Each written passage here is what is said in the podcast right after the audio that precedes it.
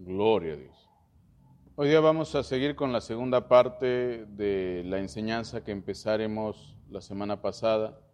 Ya saben, estamos en la serie Venga tu reino. Y espero que esta serie les sea de muchísima, muchísima bendición. Recuerden aquel salmo, ¿verdad? Aquellas palabras en el salmo que declaran que cuando un abismo llama, hay otro abismo que va a responder. Si usted dice, venga tu reino, ese reino tiene que responder. ¿sí? Ese debe de ser nuestro diario pedir a Dios. Venga tu reino. Venga tu reino. Es como temprano en la mañana. Lo primero que haces al despertar es pensar en qué voy a desayunar. Bueno, si tienes al papá y la mamá cerca. O si estás en un hotel. Pero si tú no tienes esas facilidades, si eres la mamá o el papá, tienes que pensar ahora qué es lo que voy a cocinar, ¿verdad? Para que mis amados desayunen, ¿verdad? Pero de esa misma manera debería de ser nuestro sentir, ¿verdad? Venga tu reino. Esa es la manera como Jesús nos enseñó y como nosotros debemos de hacer siempre. Si algo la gente pedía era, Señor, demórate, todavía no llegues. Todavía no te aproximes ni siquiera a mí. Y bueno, hoy día vamos a ver que la primera cosa que le piden a Jesús, que les enseñe, el pueblo le pide a Jesús que les enseñe, es a orar. Y Jesús les enseña a orar. Era un pueblo que todo el tiempo oraba a Dios y lo que hacía era una oración pues floja, sin sentido, como muchas iglesias lo hacen hoy en día. Oran, oiga, parece que estuvieran leyendo una carta, pero al final ni siquiera se sintió nada. Si Dios vino, no sé, pero la oración es esta. Vamos rápidamente ahí, hermanos, eh, en el libro de Mateo, capítulo 6, versículos del 9 al 15. Mateo capítulo 6, versículos del 9 al 15. La palabra del Señor dice así. Vosotros pues oraréis así. Padre nuestro que estás en los cielos, santificado sea tu nombre. Venga tu reino. Hágase tu voluntad como en el cielo, así también en la tierra.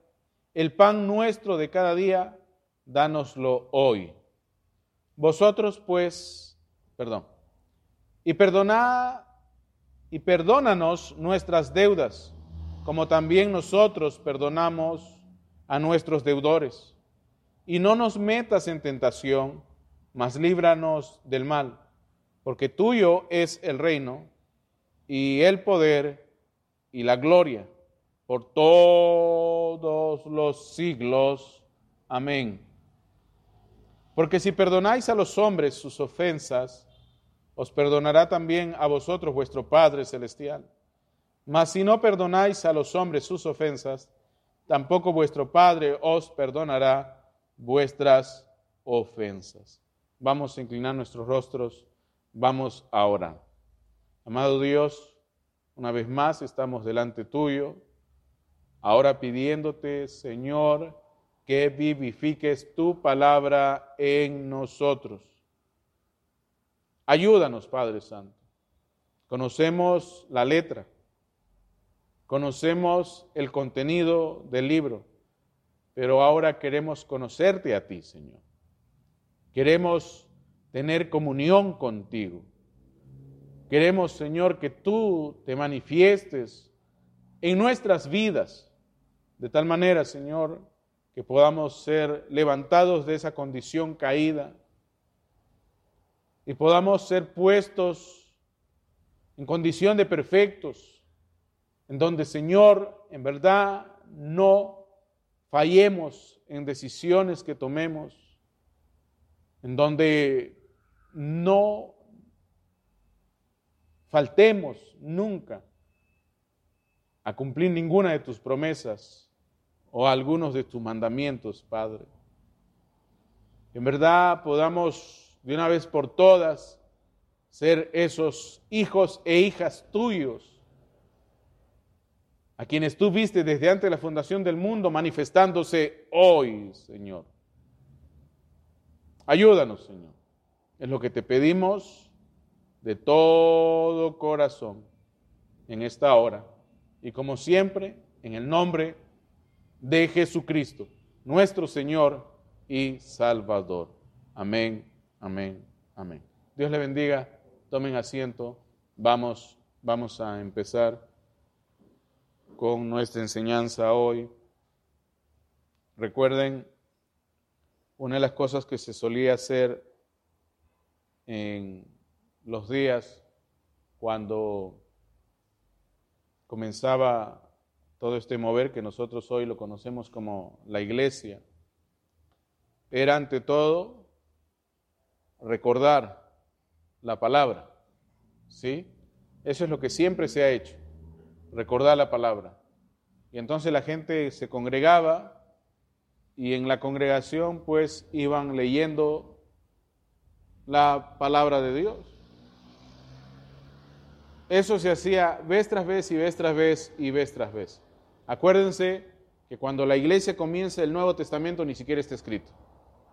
Eso, vital, importante que sepan, porque te van a decir, ¿hay qué cosa leían los primeros cristianos? Bueno, leían la Biblia, pero la de los judíos, la de los israelitas, la que podían encontrar comúnmente escrita en griego, porque ni siquiera estaba eh, muy común encontrarla en lenguaje eh, arameo o hebreo, pseudohebreo. Lo que hacían era recurrir al lenguaje que era muy común en aquellos días. Así como hoy día, si quieres información buena, ¿dónde la encuentras, hermana Samantha? En libros que están escritos en inglés. En aquellos días la información buena estaba registrada, ¿dónde? en libros escritos en griego. Así que había mucha influencia del griego en la vida de las personas, en la vida de los hombres y mujeres allá en los días de Jesús. Eso es lo que tú vas a encontrar. Gente, hombres, mujeres, creyentes, que leían sus Biblias, bueno, la que tenían en esos días, en griego. Eso es lo que tú tienes que tener presente. Eso es lo que tú no te debes de olvidar. Ellos leían su Biblia en griego, la Biblia a la cual se le, eh, bueno, se le dio tanta importancia en aquellos días, tanto así que los mismos griegos le pusieron, pues, la pusieron en su lenguaje, en ese lenguaje que era considerado un lenguaje culto, ¿sí? Un lenguaje en esos días divino que solamente podía ser hablado por aquellos que, bueno, oiga, servían a los dioses de este mundo, ¿verdad? Pero, oiga, nosotros sabemos que eso era lo que ellos pensaban, ¿sí? Pero lo que vino a revelarnos Dios es que solamente hay un único y verdadero Dios.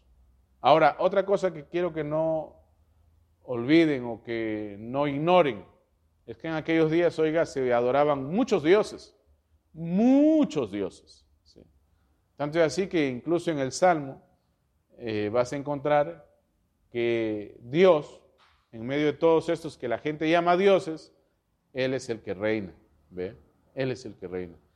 A veces nosotros nos hemos enfocado solamente en los hijos de Dios, claro, eso está allá en el libro de Job, pero el énfasis que se hacía, y no olviden que una de las cosas que hacía el pueblo de Israel vez tras vez y vez tras vez, antes que adorar al único y verdadero Dios, como dijo Jesús, ¿no? Hoy Israel, Jehová vuestro Dios uno es, ellos se dedicaron a adorar a las Astartet, a las Astarot, a los Baales, ¿ve? A los dioses, bueno, de este mundo, ¿ve? A los dioses cananeos, ¿ve? cuando Dios se los había prohibido, pues completamente. Hoy día te vas a encontrar con un montón de ideas, hermano, hermana, te vas a encontrar con un montón de opiniones, olvídate de eso. Tú quédate con la palabra de Dios.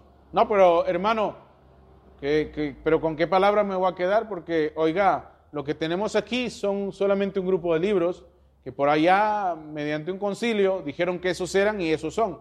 Pero yo sé que existen más libros, claro, yo sé que existen más libros, yo también te lo he dicho, no ignoras de eso. Existe más literatura que no fue incluida en la Biblia en aquellos días cuando se estableció el canon, pero ¿qué haces tú yendo a esos libros cuando ni siquiera lees este que sí tienes acceso y el cual tienes en tus manos? ¿Ve?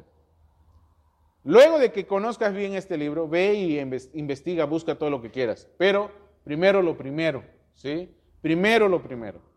Comienza conociendo la Biblia, comienza conociendo todo lo que está aquí. Recuerda, Jesús vino y habló no lo que él le vino en gana, sino todo lo que estaba en la palabra de Dios. ¿Sí? Entonces Jesús mismo nos da la clave. El que venga en nombre de mi Padre, las palabras de mi Padre hablará. Ustedes saben dónde está eso. ¿Sí? Bueno, Mateo también. Bueno. Entonces, como siempre, la, la cosa que no se deben de olvidar es que todo lo que tenga que ver con sus experiencias, todo lo que tenga que ver con sus costumbres o tradiciones, o aún el razonamiento o el conocimiento bajo la gracia de Dios, debe de estar siempre girando en torno a la Biblia. Durante mi último viaje escuché a alguien decirle, oiga, usted es más espiritual que yo, o mejor dicho, usted es espiritual y yo no. Y yo digo, bueno, haciendo una reflexión después de, esa, de oír esa declaración, yo digo, pues, ¿qué se supone que debemos de ser? ¿Qué piensa usted? Ya sé, cristianos, pero ¿qué se supone que debemos de ser? Las personas más espirituales, no espiritistas, espirituales sobre la faz del planeta. Tan espirituales que la gente nos confunda con seres divinos. Es lo que dice la Biblia que va a suceder. Pero lo que a veces la gente se olvida es que la palabra apostasía no habla de los malos, sino que habla de que aquellos que siendo buenos, lo bueno no lo hacen. ¿ve? Eso es apostasía. ¿ve? Entonces cuando hablan del fin de los tiempos y hablan del carácter del tiempo del fin, dicen, bueno, el malo es muy malo y qué malo es el malo. No, el malo siempre va a ser malo. El, el, el hombre sin Dios siempre va a ser una bestia y no dejará de serlo. Pero lo que la Biblia decía es que llegaría un día donde aún los que son de Dios, caerían en lo que se llama la apostasía. Ese es el problema. Nos hemos dedicado a ver al malo y no nos hemos dedicado a ver que si realmente nosotros estamos haciendo lo que Dios nos mandó a hacer.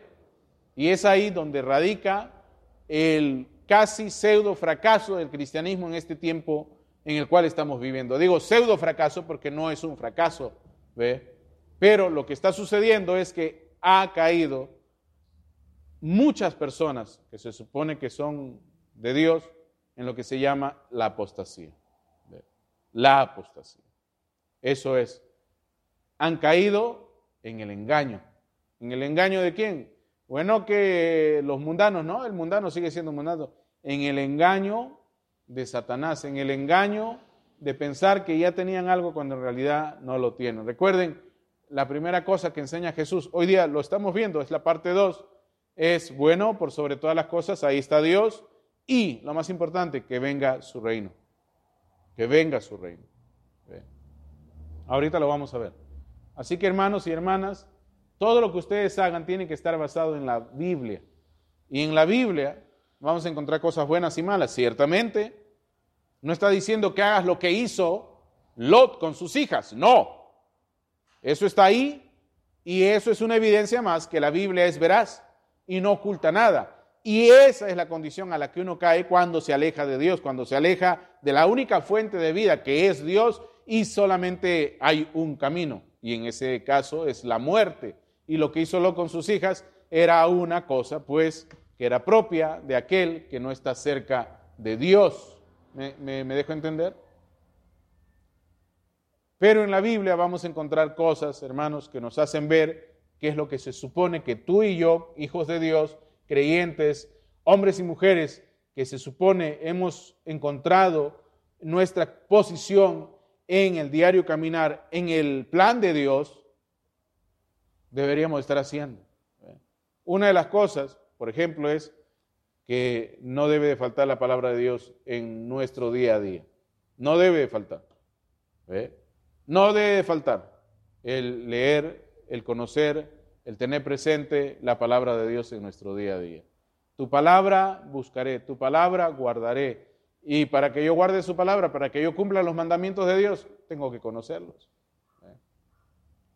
Así que para mí ha sido una sorpresa el recorrer el supuesto cinturón bíblico de los Estados Unidos y encontrar gente, ancianas, personas avanzadas de edad y que nunca en su vida han leído toda la Biblia. Increíble. Es algo increíble.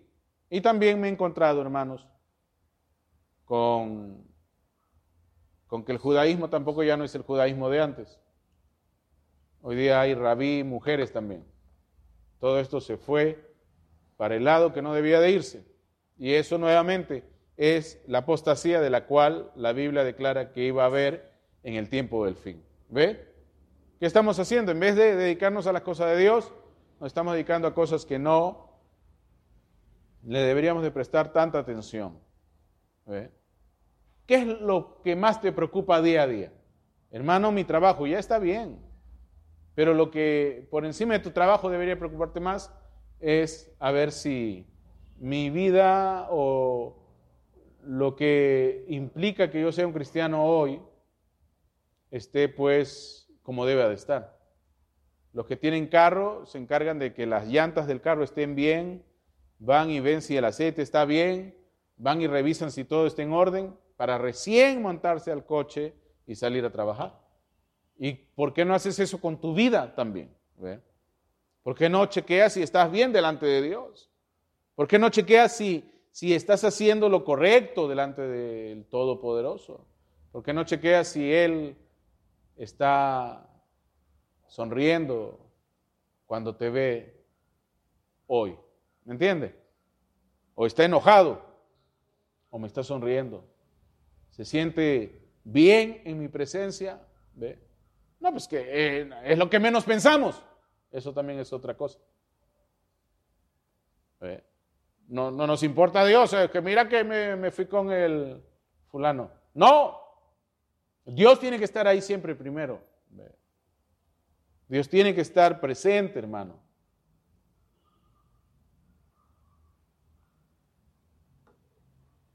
Cuando pones algo a cocinar, no te olvidas, ¿no?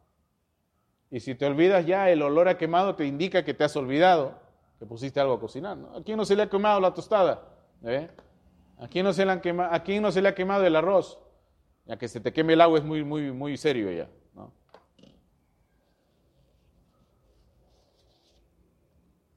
Igual, de, nuestro caminar, de nuestra experiencia, de nuestro conocimiento bajo la gracia de Dios, que viene a ser el, el razonamiento santo, tenemos la Biblia. La Biblia como el centro de todo, de todo nuestro diario caminar. La Biblia. Así que es importante conocer la Biblia. Entonces todavía hoy por hoy tengo gente que me pregunta, hermano, ¿me puedo poner pantalones cortos o shorts? ¿Qué creen que yo les voy a responder? Bueno, ante todo tengo que responderles con una sonrisa porque no puedo hacer nada más, sino solamente reírme, ¿no? Pues así te dices cristiano, ¿cómo será un mundano en este país, verdad? Oiga, si tú lees la Biblia, sabes qué cosa es un pantaloncillo corto, sabes lo que es un pantaloncillo corto, ¿ve? No, pero hermano, esos fueron los días de antaño, ¿ve? Hoy día es diferente, los hombres allá usaban falda, hoy día usan pantalón. ¿Cómo me puede usted me estar hablándome así? De repente esto es relativo. No, eso no es relativo. Si bien es cierto, los hombres usaban falda o túnicas y las mujeres también, había algo que los diferenciaba. Si no, Pablo, hermano, menos mal que lo dijo Pablo y Pablo no era un tonto, no era uno que no había estudiado, era alguien que te invocaba la naturaleza, era alguien que, oiga, estaba cosiendo tiendas, era, era alguien muy, pero muy ilustrado, pero menos mal que fue él quien dijo, bueno, miren, entre la vestimenta de un hombre y una mujer hay mucha diferencia. Es lo que él dijo, ¿verdad? Es lo que él dijo. Y él dijo, tanto la naturaleza también nos da ejemplo de eso, que el macho y la hembra se distinguen el uno del otro. Así que no hay por qué venir y tratar de buscarle la sin razón, ¿ve? O como dicen comúnmente allá afuera, la quinta pata al gato. ¿Me están captando? Bueno. Pero el que quiere salirse con la suya, se las busca, se las ingenia, le pone seis patas a un perro, ¿verdad? Bueno, Dios nos ayuda. Entonces ya saben, nuevamente, por enésima vez, fuentes cristianas de autoridad, bueno, ante todo está Dios, Dios, los hombres de Dios, y estos nos van a traer siempre a las escrituras. Nadie puede producir un evangelio que no se haya producido ya y que no hayamos visto ya en la Biblia un pastor que te ofrezca drogas, ese no es un pastor de Dios, para comenzar.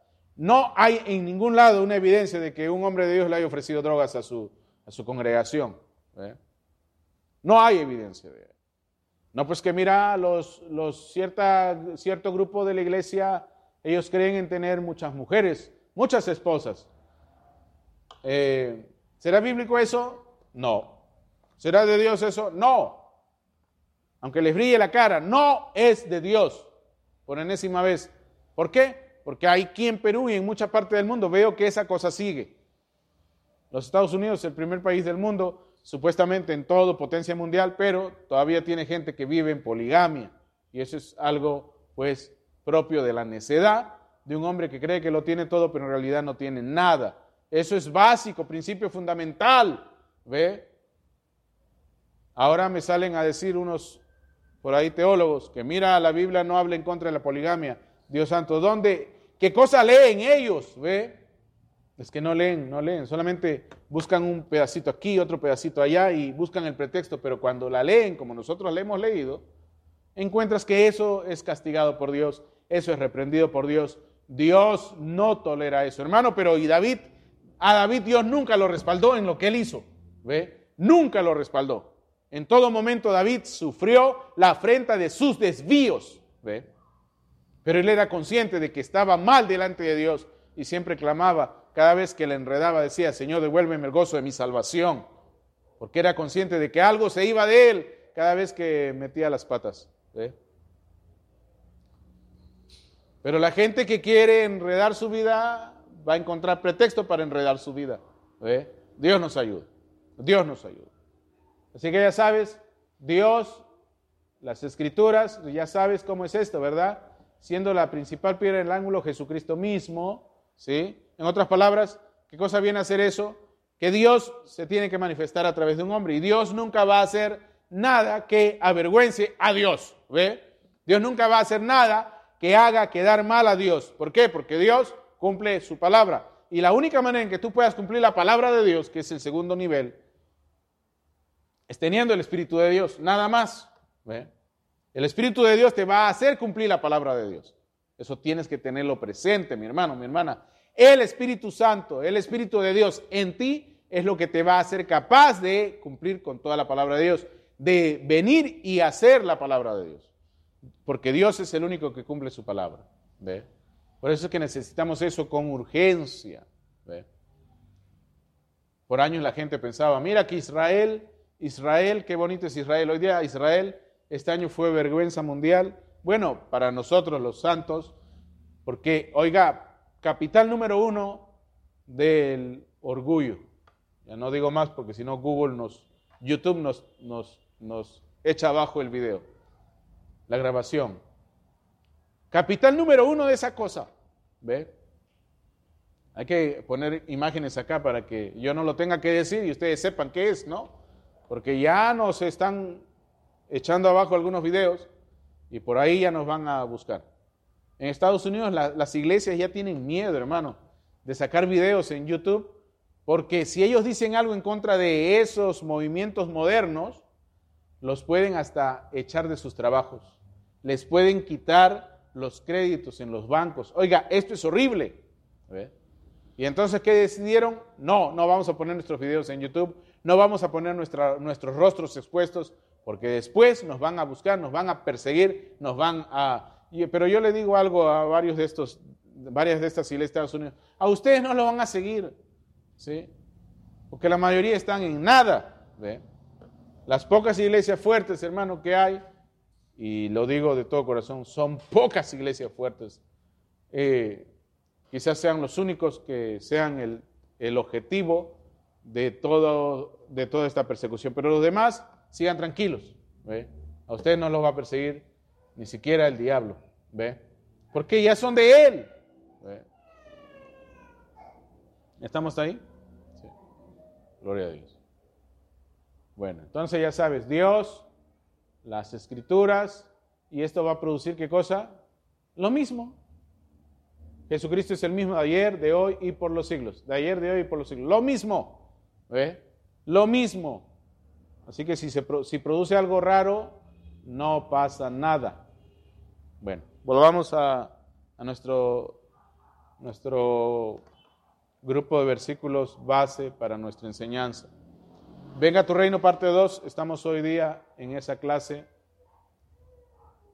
Mateo 6, versículos del 9 al 15, básico, es el texto o los versículos clave para nuestra enseñanza. ¿Hemos leído Mateo? Sí. Con la mayoría hemos leído el libro de Mateo. Seguro que sí. Ninguno puede decir, no, no me enseñaste, pastor. Sí te enseñé, no mientas. Sí te he enseñado. ¿Sí? Mateo 6, del 9 al 15. Dice Jesús, por cierto, Mateo, Jesús comienza a hablar esto inmediatamente después del Sermón del Monte. Viene Mateo capítulo 5, Vino la multitud, subió al monte y sentándose vinieron a él sus discípulos y abriendo su boca les enseñaba diciendo, y empieza el sermón del monte.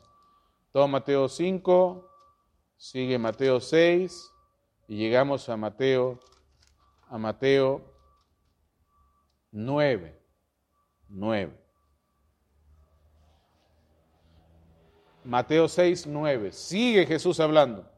Jesús no va a terminar de hablar hasta un par de versículos antes de Mateo 8, cuando dice, por sus frutos los conoceréis. Bueno, entre lo mucho que dijo inmediatamente después del Sermón del Monte es esto.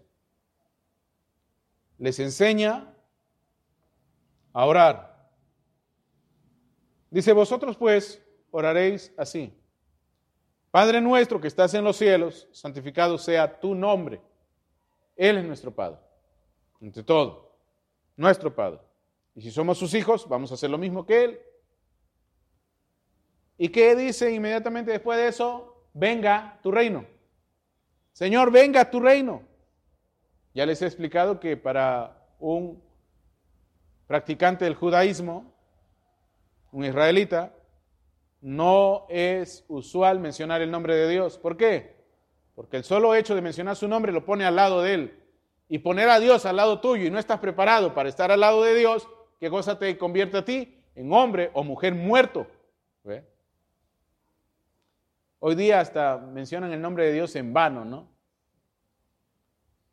Tú sabes que hay mucha gente que dice, si jurar está prohibido por Dios, ¿por qué el ángel de Apocalipsis 10 juró por sí mismo? Jurar no está prohibido por Dios. Jurar en vano está prohibido por Dios. En vano está prohibido por Dios. Dice, no tomaréis el nombre de Dios en vano. ¿Eh? Por Diosito, dice la mentirosa, ¿no? ¿Han visto gente que hace así o no?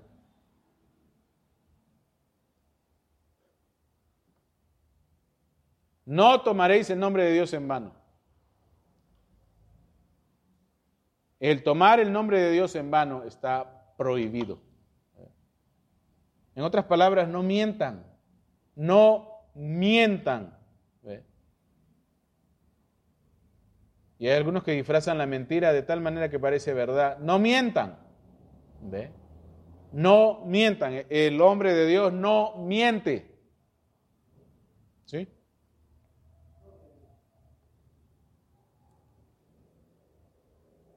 ¿Qué dice usted?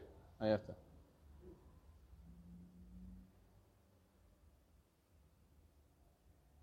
Cuando dan sus diezmos, a veces mienten también. No. Dan 10 centavos y dicen, bueno, eso es lo que hubo Dios. Y Dios dice, ah, tremendo mentiroso, ¿no? No mientan. Entonces, cuando Jesús empieza a enseñarles ahora, le dice, bueno, venga a tu reino. Ahí, ahí comienza nuestro, nuestro nuestra historia, nuestro avance. Venga a tu reino. Lo cual implica que se haga su voluntad como en el cielo, así también en la tierra se va a hacer su voluntad. Lo que estaba allá se va a hacer acá. Lo que estaba allá se va a hacer acá. Que en mí se cumpla todo lo que tú has escrito de mí. Que se haga tu voluntad. ¿Ve? Cáptelo. Cáptelo. Téngalo ahí presente. Reténgalo.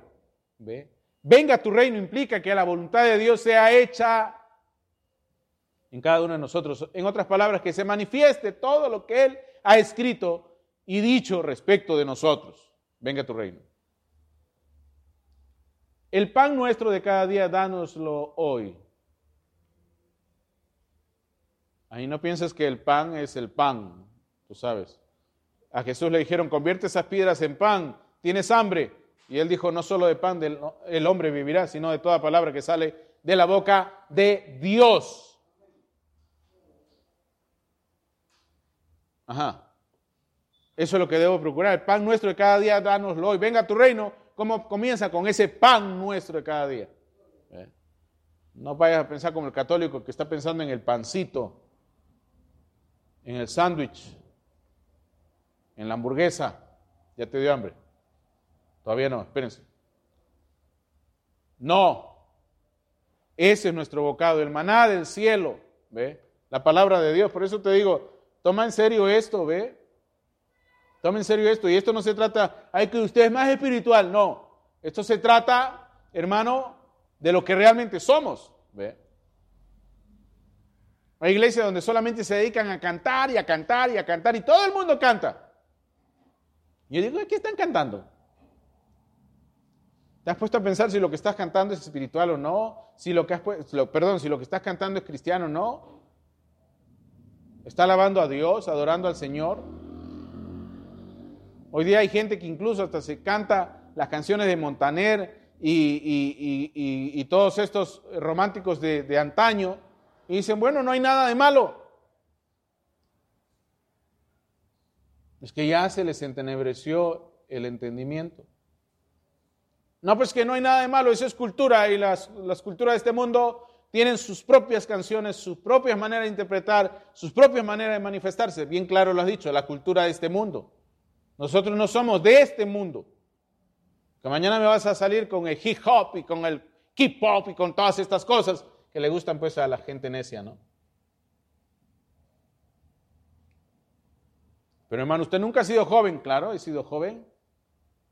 Y he escuchado todo eso, seguro que sí, pero no me ha quitado el sueño ni, ni ha sido algo que, bueno, me tenga ahí pegado, ¿me entiende?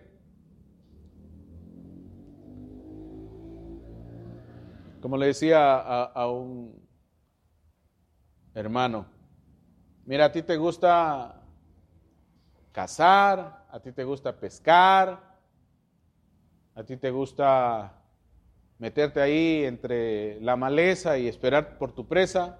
A mí me gusta estudiar. O aquí te vas a ir a casar, alguno de ustedes se va a ir a casar. ¿Qué cosa vamos a casar acá, en este desierto? Zorros. ¿Qué, ¿Qué, tienes que hacer con tu tiempo libre? Bueno, estudia. ¿Ve? Acá ni siquiera lago hay para ir a pescar. Hay río, hermano, pero lo que vas a pescar es un resfriado.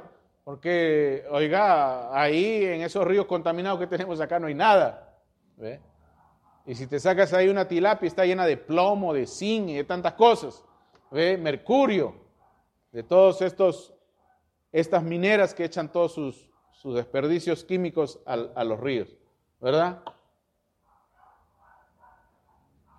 Una vez en el RIMAC vieron que venía agua blanca y la gente se asustó. ¿Qué tipo de mineral era ese?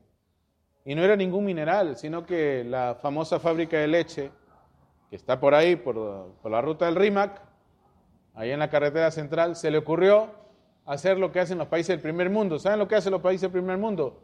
Cuando les sobra algo, ya sea de comida o lo que fuera, antes que regalárselo a los pobres, lo botan, lo entierran, lo desaparecen.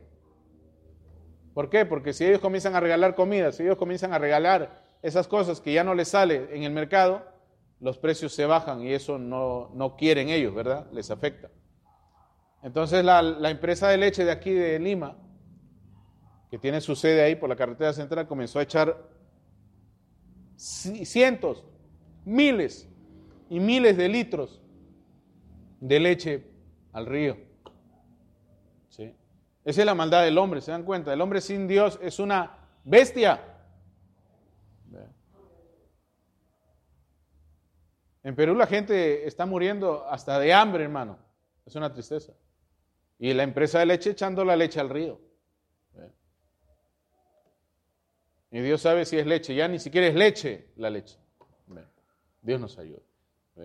Pero eso es así. Oiga, ya que estábamos hablando del pan, antes cuando yo era pequeño tomábamos eh, la leche con pan, eso era todo. Pero al menos era leche. Hoy día la gente toma una infusión y a veces ya ni infusión. Agua caliente con el pan nada más. ¿Ve? Porque ya no les da, no les alcanza. ¿Ve? Dios nos ayude. Entonces viene y dice, y perdónanos nuestras deudas como también nosotros perdonamos a nuestros deudores. Ajá. O sea, hay que perdonar, hay que saber perdonar. ¿ve? Hay que saber perdonar. Entonces dice, y no nos metas en tentación, mas líbranos del mal, porque tuyo es el reino y el poder y la gloria por todos los siglos. Amén. Fíjense, esta es una primera parte de todo lo que viene desde el versículo 9 y aquí termina. Y hay que reflexionar sobre lo que nos es dicho ahí, lo que nos es enseñado acá. ¿ve? Y una de las cosas también muy poderosas que tenemos aquí es nuestra, el llamado que Él nos hace a perdonar. Perdonar, eso es importantísimo. Perdonar. Persona que no perdona se queda con la amargura por siempre y por siempre y por siempre y por siempre, hasta que no saque eso de su corazón.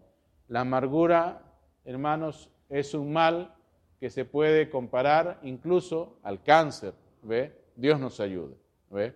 Gloria al Señor. Entonces, luego dice, no nos metas en tentación, la tentación, oiga, pero si él mismo dice que nos, van a tentar en todo, pero escucha de qué nos está hablando aquí. No nos metas en tentación, mas líbranos del mal. Recuerda, que aunque Jesús era la palabra hecha carne en la Biblia, el apóstol Pablo dice que él fue tentado en todo.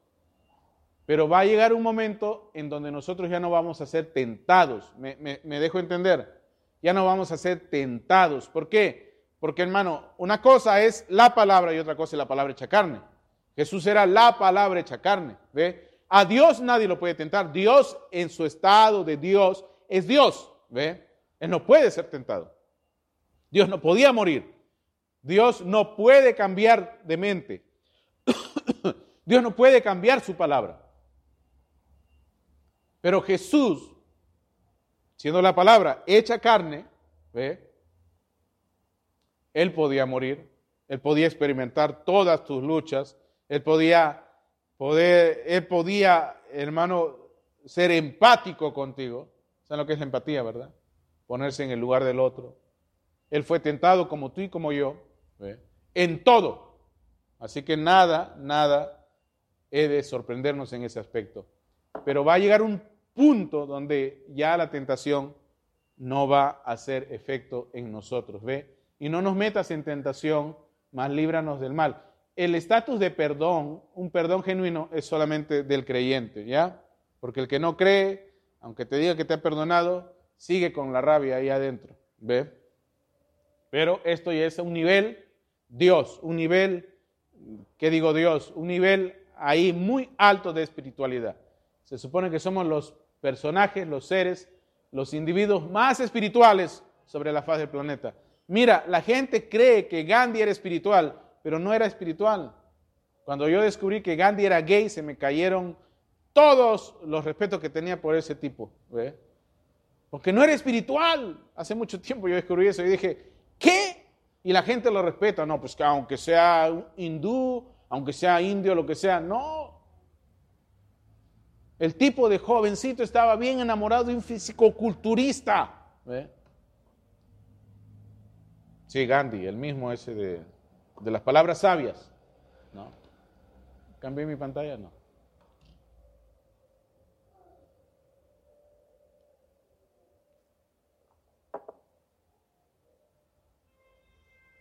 Y hay muchos gays en el mensaje también. Si te contara. Dios nos ayude. Esto está chueco desde que comenzó, hermanos, y mucha gente ha, malinterpretado la piedad, la deidad de Dios, la, el amor por Dios, con tolerar el pecado en las iglesias, y eso no puede ser. Yo no puedo entender cómo hombres, oiga, que hoy día los respetan. Esto es en Arizona. Un hombre divorciado de su esposa, casado con la la, esposa divorciada del otro pastor y así, este le pasó la esposa al otro y el otro le pasó la esposa al otro. ¿Cómo puede ser eso? Yo sé que usted lo, me mira con, pero ¿cómo, ¿cómo pudo pasar eso? Pasó. Y es por eso que hoy día pasan todo. Es como ese que dicen que es pastor, que vino la otra vez por aquí. Ese es un, un hombre que viniendo a Perú cometió adulterio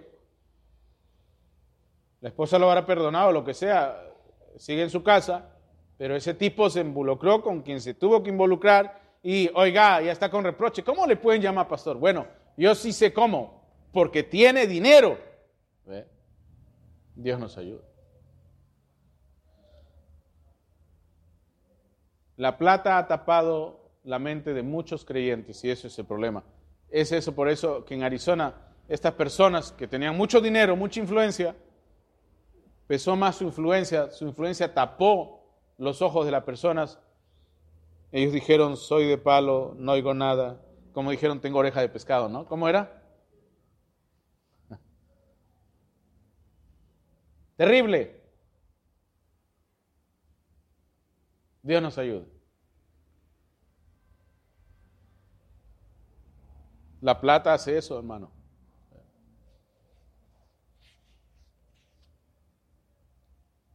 Nunca busquen plata, busquen Dios, busquen, busquen carácter de Dios.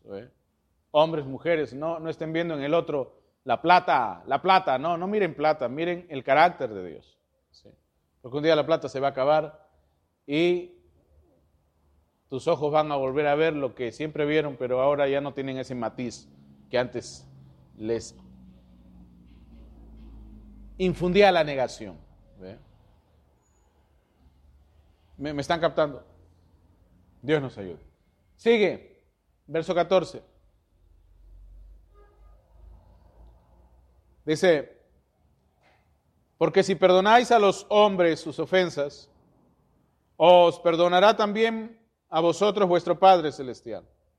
Porque todo el tiempo estábamos, estamos cometiendo errores, estamos haciendo barrabasadas, dice Pablo, ¿verdad? Pablo dijo, todos los días muero, pero ese no es el pretexto. Algunos norteamericanos de verdad, me he quedado sorprendido. A todos le ponen ahí, ay, no pasa nada. Honey, ¿no? No pasa nada. Yo digo, ¿cómo?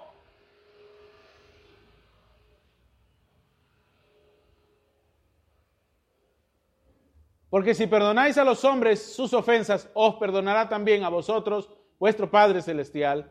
Mas si no perdonáis a los hombres sus ofensas, tampoco vuestro Padre os perdonará a vuestras ofensas. La empatía. La empatía. David estaba caminando por las calles, habiendo hecho todo lo que había hecho, habiendo cometido todos los errores que había cometido, y venía acá al costado de él caminando uno ahí que le venía echando de polvos y de escupitajos, y el, y el soldado David dijo, ¿quién es este? ¿Quién es este perro que se atreve a, hacer esto contra mi Señor. Lo mato, David. ¿Qué dijo David? No, no lo mates. Dios lo ha mandado. Vamos, sigamos. Esa, esa mente, hermano. Puede estar ahí ladrando a tu costado, no importa. Dios lo ha mandado. Hasta ese pitbull sirve para el propósito de Dios. Es, es así. Todo tiene un propósito. Todo cumple una misión. Todo cumple un objetivo, hermanos. Eso es algo que no debemos de olvidar. ¿sí? Entonces, eso, eso, que no se nos pase. Vamos aquí, miren. Llegó la hora de citarles algo que declaró hace mucho tiempo, hace exactamente 60 años, en unos días como esto, como estos. Fue en el mes de julio del año 63, 28 de julio del año 63. Cristo es el misterio de Dios revelado. Un tremendo sermón que predicar en aquel entonces William Marion Brannan. Mira lo que dice ahí. Una de las cosas también que me ha sorprendido es que, oiga, el mensaje está predicado desde hace no 60 años, el mensaje está siendo predicado desde hace 80 años. ¿Estamos bien? Y está en inglés. Y los de habla inglesa no se los han oído todos. O sea, yo no digo, entonces, pues, ¿para qué Dios manda un profeta? ¿De qué se jactan? ¿De qué se jacta la gente que tiene un profeta? Si ni siquiera lo oye. Nosotros tenemos, ¿cuántos? Oficialmente, 300 y algo. Y el otro que habla de que las cintas toca play o ¿cómo dice? Dice presiona play y obey. Presiona el, dale, dale al play y obedece, ¿no? Eh, si ese fuera el plan de Dios, entonces los latinos estamos perdidos. Tenemos 300 mensajes nada más. Son 1200, más de 1200, son, es la cuarta parte. Oiga, ¿Cómo piensa usted que nos vamos a salvar? ¿No? Que Dios, Dios no pensó en los latinos. Dios no es Dios. Entonces ese no es el plan, pues eh, por ahí no va la cosa. ¿Ve? La cosa a la que le debemos dar importancia, hermano, es a la Biblia. La Biblia ya se está traduciendo eh, en tantos idiomas que, hermano, ya le están dando la vuelta muchas veces a las mismas traducciones, porque hay muchas Biblias ya. Pero el problema es que la gente no la lee. Bueno, aquí, aquí ya podemos decir, aquí la han leído, pero hay gente que en muchos lugares no las lee. No las leen, no las ven, no las trabajan. La Biblia está nuevecita, hermano. La Biblia tiene que quedar destruida. Ay, hermano, pero la Biblia, la palabra de Dios, a Dios se le cuida. Cómprate otra Biblia. ¿Eh? Una Biblia destruida va a ser la garantía de que tu vida no se destruya. Ahí, por ahí. Míralo por ahí. Claro, destruida mientras tú la has trabajado. ¿ah? No que la tengas botada por ahí de, topa, de, ¿cómo le dicen eso? Para, para aguantar la puerta, no. Tienes que estar destruida de tanto que la trabajas. Y eso va a ser garantía de que tú no te destruyas, de que tu vida no se destruya, de que tu matrimonio no se destruya, de que tus proyectos no se destruyan, de que lo que hagas lo hagas bien. me dejo entender?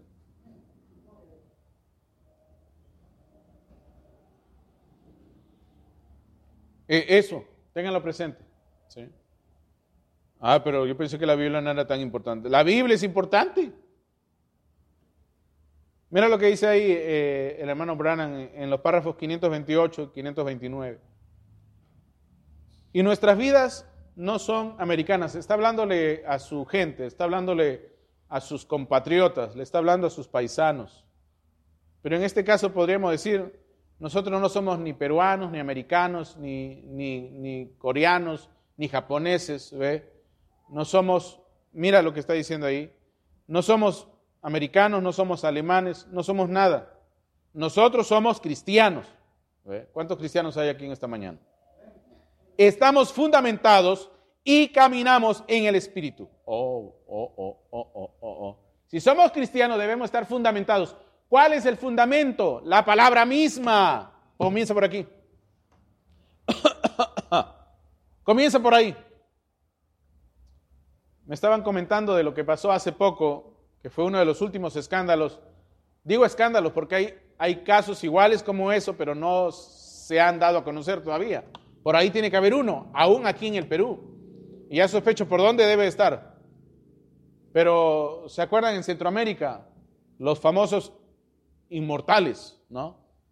Esa secta en una selva ahí muy profunda entre Honduras y El Salvador y Nicaragua. Vino la policía, los atrapó. Había sexo, había pedofilia, había drogas. Y bueno, resulta que eran los inmortales. ¿Y qué cosa les encontraron los inmortales? Un montón de libros de estos. Los inmortales, ¿no? ¿Y qué resulta que eran? Creyentes del mensaje, pero de esos locos, que abundan por montones por todos lados. Ah, pero, pero hermano, que ellos estaban consagrándose, sí, seguro que sí, muy consagrados, ¿no? El tipo con todas las mujeres consagrados, sí. Con todos los niños consagrados, sí, seguro. ¿Eh? ¿Consagrado a qué? No sé, pero estaba consagrado, ¿no? Consagrado a ser seguidor de quién? De los más grandes pedófilos y, transgresores sexuales de este planeta. Seguro que sí. Pero de Dios nada. ¿Y por qué la gente sigue estas cosas? Porque no conocen la Biblia. Si Areli alguien le dice que es inmortal y le dice, mira, vamos a la selva, que allá te voy a mostrar a Dios, Areli dice, ¿ah? ¿No? Venga, la llevamos a la fuerza, hermana. No, yo me imagino a la hermana Areli con puño y, y patada y diente, se sale de ahí, ¿me entiende? Porque ella sabe que eso no es de Dios. ¿Cierto?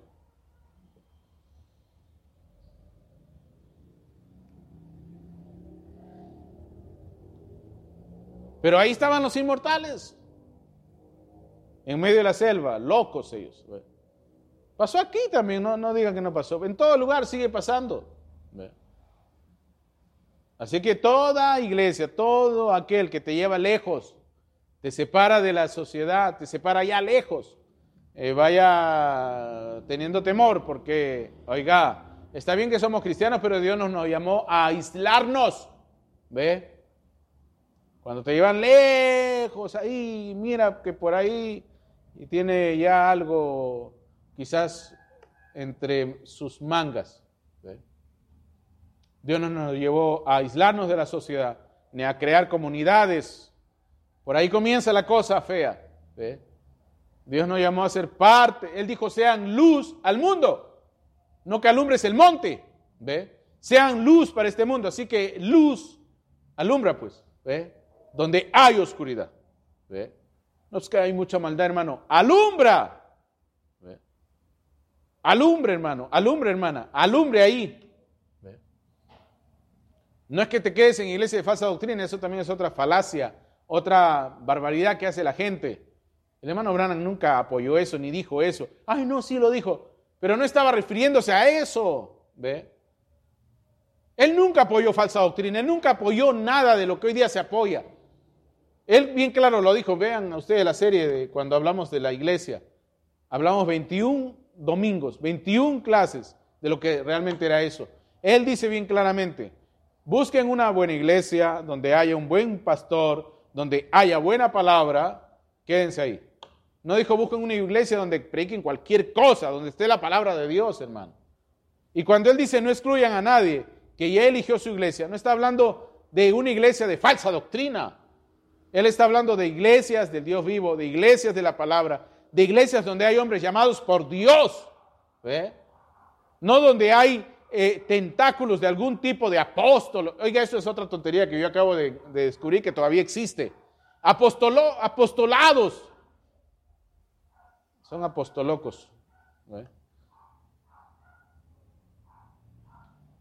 Eso de apóstol. hermano, eso no existe. Los únicos que necesitan de un hombre que los respalde es que no tienen el respaldo de Dios, punto. Ni siquiera leen su Biblia, ¿qué van a hablar? Pues necesitan el respaldo de la junta de pastores. la Junta de Pastores, hermano, es un pretexto para todos estos que no tienen requisitos. Nada más. No sirve para nada. ¿Ve? Porque cuando tú lees poniéndonos al lado de Jesús, el hermano Branham habla del ministerio de la iglesia local. Se supone que aquí van a salir pastores, van a salir misioneros, van a salir evangelistas, van a salir maestros, de aquí, de aquí mismo.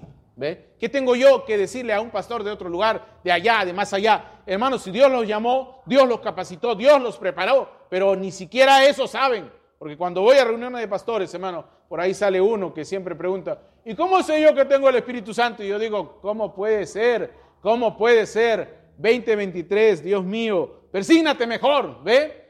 Oiga, un, un hombre llamado por Dios tiene que saber que tiene el Espíritu Santo para pararse detrás de un púlpito y hablar la palabra de Dios. ¿Cómo puede estar preguntando eso? Ahora, eso no quiere decir que a mejor no pregunto, dicen algunos. Pero se nota, pues hermano, que, no hay nada ahí. ¿Ve? Se nota que no hay nada ahí. No hablan nada, balbucean, balbucean, no saben ni qué decir. Hay gente de verdad, oiga, a veces eh, los norteamericanos tienen miedo cuando ponen un latino a hablar, porque el latino no sabe ni siquiera qué va a decir. Pero cuando ven que el hombre sabe, el hombre domina, el hombre maneja lo que sabe, entonces hay respeto. Igualito acá, hermano. Acá hay un montón de gente por todo lado que, oiga, es que cuando tú ya sabes, tú ya sabes, hermano, quién no sabe. Que es clarito. ¿ve? Es clarito. ¿Me, están captando? El, hermano eh, son expertos en lo que es la costura. Tú ya sabes quién no sabe coser. Tú ya sabes cuando a una señora le han engañado, le han hecho el cuento para que vuelva, ¿no? pero tú sabes que lo haces bien, lo reparas bien, le, das una garantía. ¿ve? Pero hay gente, hermano, que a la gente le engaña. ¿ve? Y también hay gente que le gusta ser engañada, pues. ¿Y por qué les gusta ser engañados? Porque, oiga, ellos también están engañando a alguien más. ¿ve? Es simple, es, una, es un círculo vicioso. ¿ve? Dios nos ayuda. Entonces, hermanos, si somos cristianos, debemos de ser, primero que todo, no lo digo yo, lo dice el hermano Brannan, debemos de estar fundamentados, fundamentados, fundamentados y caminar en el Espíritu. Entonces no se trata de que, mira, hay que tú te crees el, Santo Papa de Roma. No. Yo me creo un hijo de Dios, porque eso es lo que Dios me llamó a hacer. Y los que hablan así son gente que viven unas vidas impías, hermano. Caminan impíamente, viven impíamente obran impíamente, piensan impíamente. ¿Ve? Y ya basta de eso. Oiga, eso lo toleramos una vez, dos veces. Pero cada rato y que la gente viva y esté en ese estatus todos sus días de sus vidas, entonces tú dices, algo de verdad está muy mal. ¿Ve? Dios nos ayuda. Debemos estar fundamentados, debemos caminar en el Espíritu. ¿Dónde está eso, hermano Luis? ¿Dónde está eso, hermano Luis? Oiga, todo eso está en la Biblia, Dios santo. Y todavía me piden evidencia. ¿Quién fue? Mira lo que dice ahí. Gálatas 5, 16. Digo pues, andad en el Espíritu y no satisfagáis los deseos de la carne. ¿Quién lo dice? El apóstol Pablo. Supuestamente el ángel de la primera edad de la iglesia. El mensajero de la primera, para la primera edad de la iglesia. Andad en el Espíritu. ¿A quién le está diciendo? ¿Al pastor? ¿Al evangelista? No, le está diciendo a todos, al pueblo. Le está diciendo, almendra, ande en el Espíritu. Y no satisfagáis los deseos de tu carne. ¡Wow! Pablo fue directo. Javier, cuidado con estar satisfaciendo los deseos de tu carne. Hermano, tú eres profeta. No, eso es lo que dice la Biblia.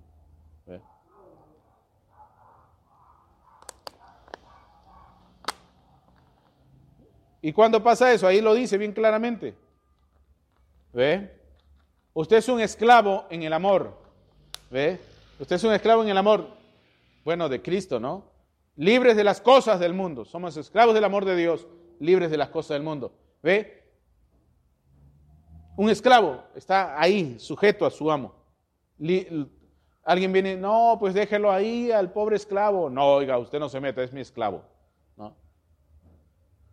Pero cuando tú eres esclavo del amor de Cristo, podrá venir el diablo, no puede hacer nada contigo, ya no hay tentación, ¿te das cuenta?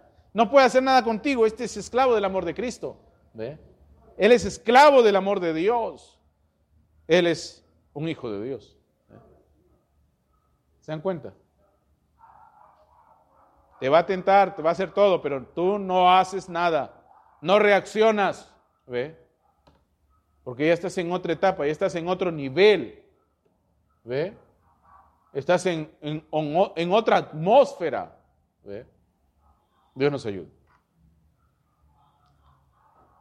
Y hemos vendido nuestros derechos en el mundo. Y hemos comprado esta perla de gran precio. Y caminamos y permitimos que el Espíritu Santo mismo se manifieste. O sea, otra de las cosas por las cuales el Espíritu Santo de Dios no se manifiesta es porque uno no se lo permite. No se lo permitimos. Él quiere hacerlo, pero no se lo permitimos. Y Él como es un caballero, no fuerza. Somos nosotros los que retrasamos todas estas cosas. Hermano, muéstranos la evidencia. Está ahí en Mateo 13. Búscalo si quieres. Está en el versículo 45, 44, 45 y 46. Dice, también el reino de los cielos es semejante a un mercader, ¿no? Que busca, busca buenas perlas. Y habiendo hallado una perla preciosa, fue y vendió todo lo que tenía y la compró. Esa es la perla preciosa. ¿Alguna vez has buscado, algo y lo has buscado tanto hasta que te han salido este, ampollas en los pies? Así igualito debe ser con las cosas de Dios. Buscando, buscando, buscando, buscando, buscando, buscando las cosas de Dios. Hermano, porque a veces la iglesia queda lejos. Bueno, créeme que para buscar otras cosas te ibas hasta en bus interprovincial. ¿Me, me, me dejó entender? Horas y horas viajando, buscando otras cosas, ¿no? La fiesta, quizás al marido o a la mujer, ¿no? Pero a Dios, oiga, es un ratito nada más. Dios nos ayuda, Dios nos ayuda. Entonces, mira, esto es lo que tiene que pasar. Que el Espíritu Santo mismo se manifieste. Permitimos, mira Areli, tú tienes que permitirle, hermana Cecia, tú tienes que permitir que el Espíritu Santo mismo se manifieste. Eso es lo que es su verdadera iglesia. Wow. ¿Escuchaste, hermano Josué? Cuando tú dejas que el Espíritu de Dios se manifieste en tu vida, eso es lo que significa la verdadera iglesia. Ahí está, concepto. La verdadera iglesia son aquellos que dejan que el Espíritu de Dios se manifieste, pero siempre y cuando, siempre y cuando yo esté fundamentado y caminando en el Espíritu, fundamentado, conocer de la palabra de Dios, conocer, no puedo ser ignorante de la palabra de Dios y decir que soy un cristiano. Eso es imposible. Amar a Dios y no amar su palabra es imposible. Y no significa que no, yo sí amo. Si me dices que esté en la Biblia, yo lo obedezco. No, no es eso. Si fuera así, fuera fácil, pues. No, ¿Acaso porque la vecina dice que cocina, tú te has llenado? Tú tienes que cocinar también. ¿Ve? Porque tu amigo, el vecino o aquel compañero por Zoom te dice que ha desayunado. ¿Tú ya desayunaste? No, ¿verdad? Entonces, en ese mismo sentido, si el otro ya lo hizo, tú tienes que hacerlo también. ¿Ve? La iglesia está fundamentada. Eh, ¿Es cierto o no?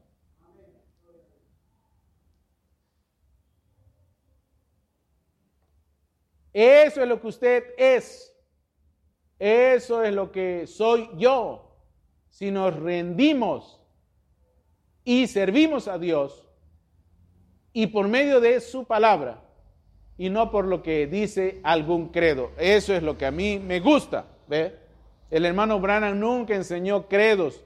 Nunca nos... Y hoy día la gente viene y dice, hay otras iglesias hacen así, otras iglesias hacen así, otros hacen así. A mí que me importa lo que otros hagan. Yo tengo que hacer lo que dice Dios que yo haga. ¿Ve? E, eso es lo que saben hacer, citar lo que alguien más hace. Eso no es nuestro plan. Ese no es nuestro llamado. ¿Me, me captan?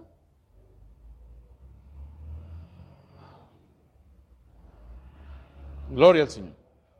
Venga a tu reino, ¿verdad? Muy bien. ¿Qué más? Bueno, en este mensaje que se llama Fe Perfecta, eh, predicado el 25 de agosto del 63, hace 60 años. Párrafo 114.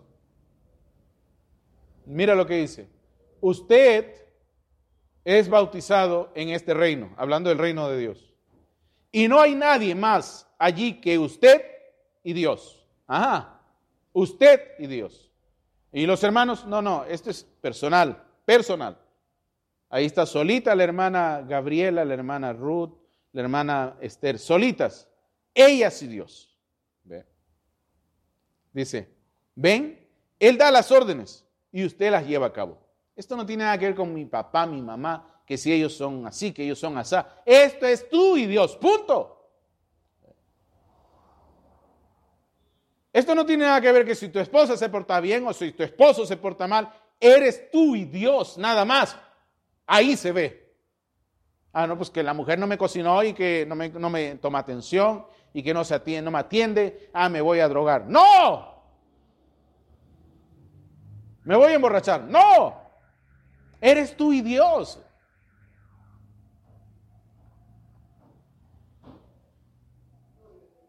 Amén. A alguien le estamos hablando por el internet.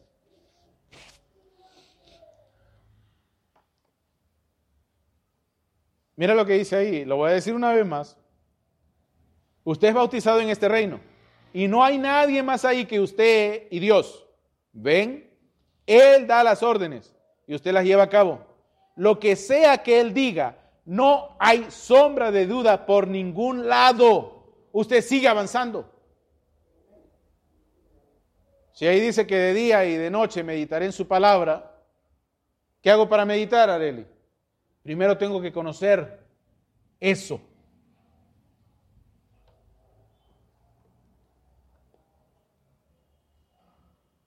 ¿Qué cocinaste esta semana?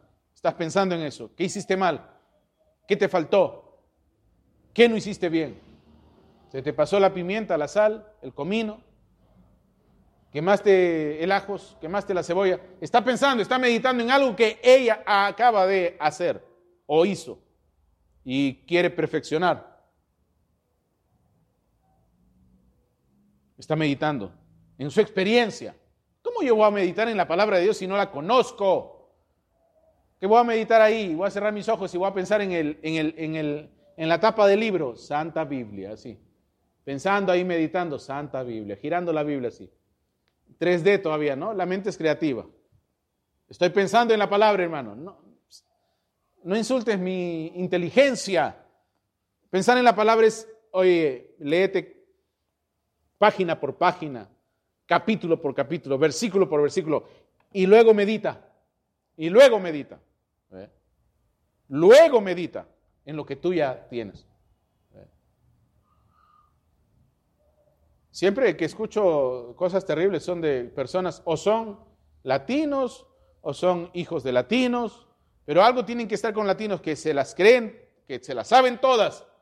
No, pues que mira, espiritualmente viene la palabra de Dios. El profeta dice que es una revelación espiritual. Además, la letra mata, pero el espíritu vivifica. La letra, la palabra en letra no sirve para nada. La palabra vivificada es la que nos sirve. Pero, ya iba a decir una palabra que no es políticamente correcta. Pero mire lo que usted está diciendo. Cuando Pablo dijo que la palabra mataba, la letra mataba, estaba haciéndose la referencia de aquella ley que solamente se dedicaba a matar y matar y matar y matar a todos los que no la cumplían. Es lo que dice la Biblia. ¿Ve? No había un solo día que no se matara una cabra, un cordero, un palomino, una tortola. No había un solo día donde no se derramase sangre en Israel por causa del pecado de las personas que ahora estaban usando animales como expiación de su pecado. La letra mata, pero el Espíritu, o sea, la palabra de Dios vivificada en usted, ya no mata a nadie. ¿Ve? Ya no mata a nadie. No solamente tiene que ser letra, que es por cierto que debe de conocer, tiene que ser ahora una palabra hecha manifiesta. ¿Ve? Viviendo, caminando, obrando, hablando, tocando a través de ti. ¿Ve? Eso es lo que tiene que llegar. Pero siempre el latino con su cantinflada, ¿ve? A, veces me da ira santa, hermano.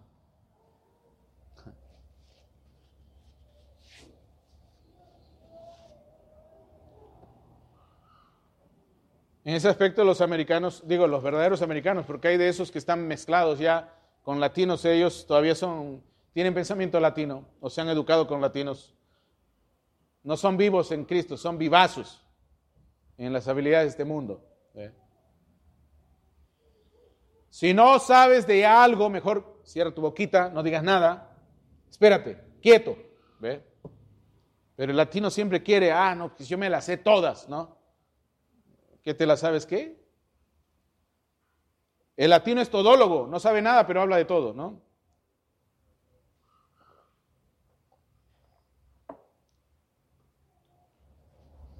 A veces cuando me subo a un taxi me comienzan a hablar hasta... Yo digo, mira, ¿sabe qué?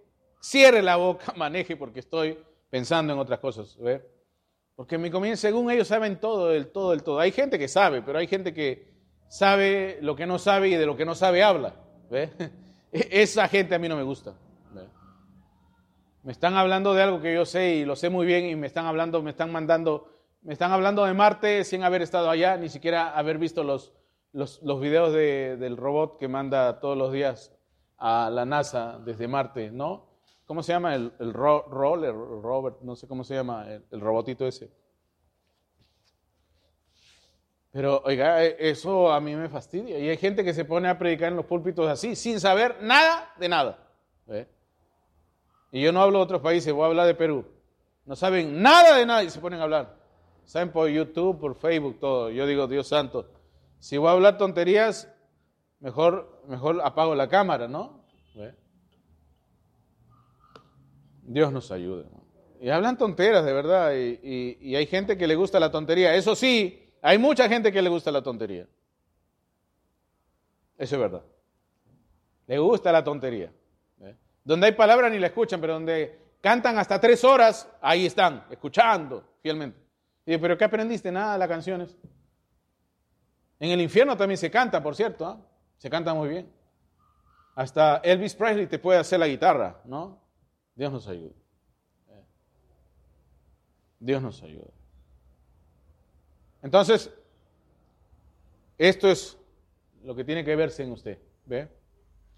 Si, si el Señor dice tal cosa, no hay nadie en todo el mundo que pueda hacerle cambiar de parecer. ¿Ve? Usted sigue adelante como si nada, pero hay gente que piensa que le puede hacer cambiar la mente a Dios. No, no es así. ¿Ve? No es así. No, no fastidien. Entonces, grábenlo bien, grábenlo bien. Mira, mira lo que sigue diciendo. Y, ustedes saben, yo sé que ya les dije todo lo que les tenía que decir hasta hace un rato, pero me gusta citar porque así de esta manera ven aquellos fanáticos, aquellos que, oigan, ni siquiera han leído a William Branham, pero se atreven a decir que son hasta adoradores de él. Yo no sé cómo, ¿verdad? Yo no sé cómo. Pero aquí está lo que dijo William Brannan y eso no lo hacen. ¿ve? Eso no lo hacen. En este mensaje que se llama cinco, cinco identificaciones definitivas de la iglesia del Dios verdadero, predicado hace 63 años, párrafo 69 al 70, el profeta de Dios dice lo siguiente. Ellos quieren hablando de, la gente de este mundo, de los religiosos de este mundo, ellos quieren que usted venga a unirse a esto. Venga a unirse a esto. Y es así. Mucha gente quiere que nosotros nos unamos a sus movimientos, a sus juntas. digo, pero ¿por qué me voy a unir a un movimiento que llama a un adúltero pastor, a un fornicario pastor, a un pedófilo pastor? ¿Ve? No necesitamos el respaldo de nadie para hacer lo que hacemos. Necesitamos el respaldo de Dios, de su palabra. Necesitamos ser conscientes de que hay un llamado para hacer lo que hacemos. Y eso es todo. Adelante. ¿Cómo puedo estar debajo de alguien que años y años me ha pedido folletos para que yo lo instruya? ¿Y cómo puedo estar debajo de ese tipo de mandamiento, de, perdón, de liderazgos humanos, torpes? No puede, no se puede. Mire lo que dice ahí el profeta de Dios. Ellos quieren que usted venga a unirse a esto, que usted venga a unirse a esto. No hay nada a lo que usted se une en el reino de Dios. No hay una sola cosa a la que usted se puede unir. ¿Cómo puede ser eso, hermano Luis? Bueno, es que uno no se une a eso. Uno nace ahí. ¿Ve? ¿Acaso tus hijos se unen a ti? No. Tienen que nacer siendo hijos tuyos. ¿Ve? Nacen siendo hijos tuyos. Tú les das tu nombre. ¿O acaso usted vio ahí a alguien al costado y dijo, ay, mire ese niño, venga para acá, le voy a poner mi nombre? No, nace ahí, no se une a usted. Es una experiencia de nacer en la iglesia. Y ahí están las escrituras. Ahí están las escrituras. Una de las cosas que les voy a recalcar y les voy a repetir siempre la palabra de Dios no está ahí solamente por las puras, hermano. O como un adorno, como, o como la corbata que trae solamente el domingo, no. La palabra de Dios está ahí para que tú la leas. Ahí dice, 1 Pedro 1.3 dice, bendito el Dios y Padre de nuestro Señor Jesucristo, que según su grande misericordia nos hizo renacer para una esperanza viva, por la resurrección de Jesucristo de los muertos.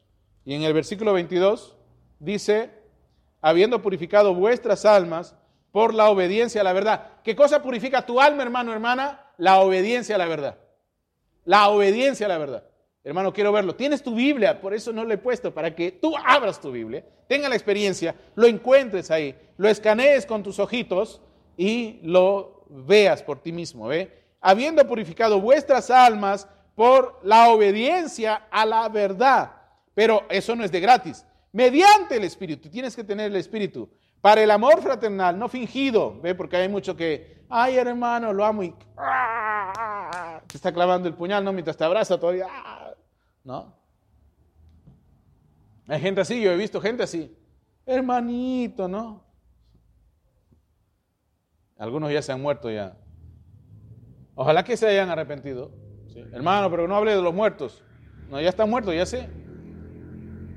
Pero aquí dice, para el amor fraternal no fingido, amados unos a otros entrañablemente, de corazón puro, siendo renacidos, ¿ve? no de simiente corruptible, ¿ve?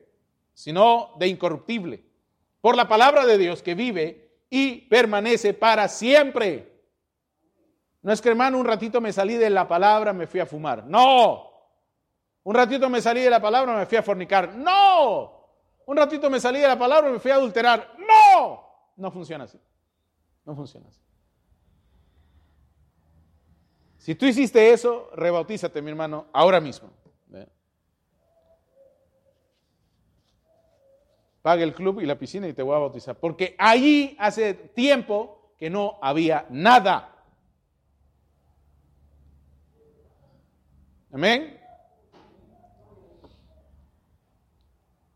Entonces, ¿qué dice aquí? ¿Ve?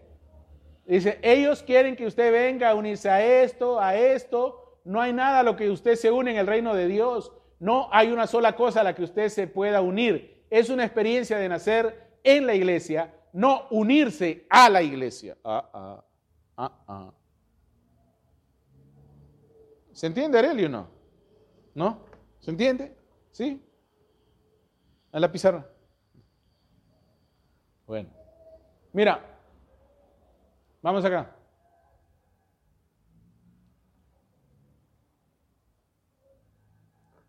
Vamos a traer una pizarrita y una tiza, ¿no?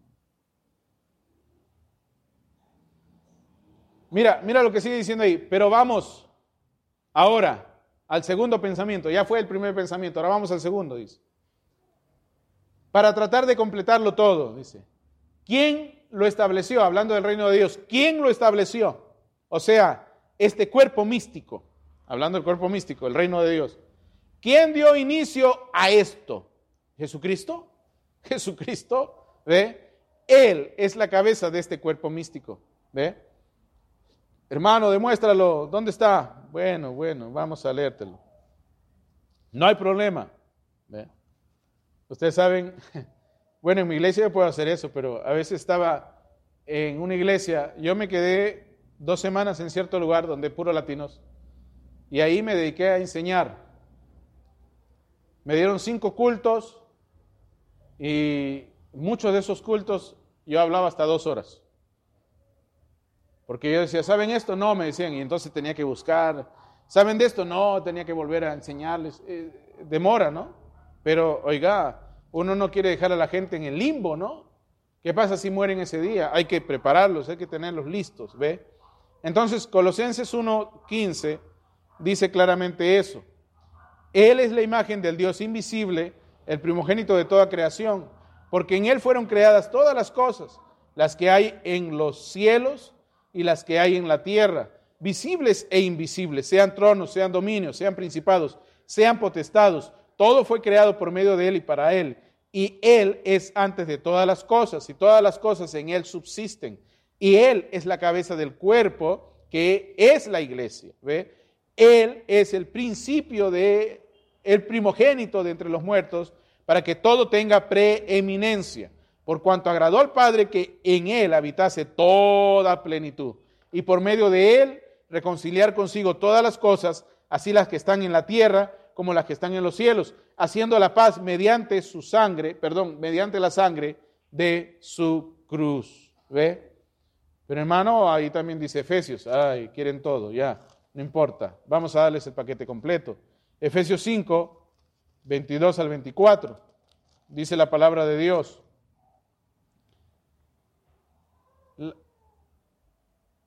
Efesios 5, 22 al 24. Dice, las casadas, este es un subejemplo, pero sirve, estén sujetas a sus propios maridos, como al Señor. Escuchen, ¿ah? Como al Señor. Porque el marido es la cabeza de la mujer, así como Cristo es la cabeza de la iglesia, la cual es su cuerpo y Él es su Salvador.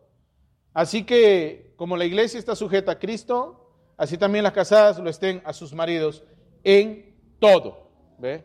Eso hablando de Cristo y la iglesia.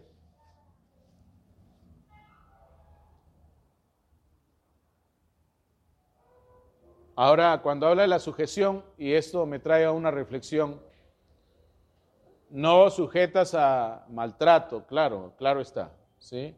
No sujetas a la humillación, claro está, ¿sí? Hay, hay límites y límites, ¿no? Ay, mi esposo me pega, ¿Y qué está esperando usted? No, pues que la Biblia dice que me sujete.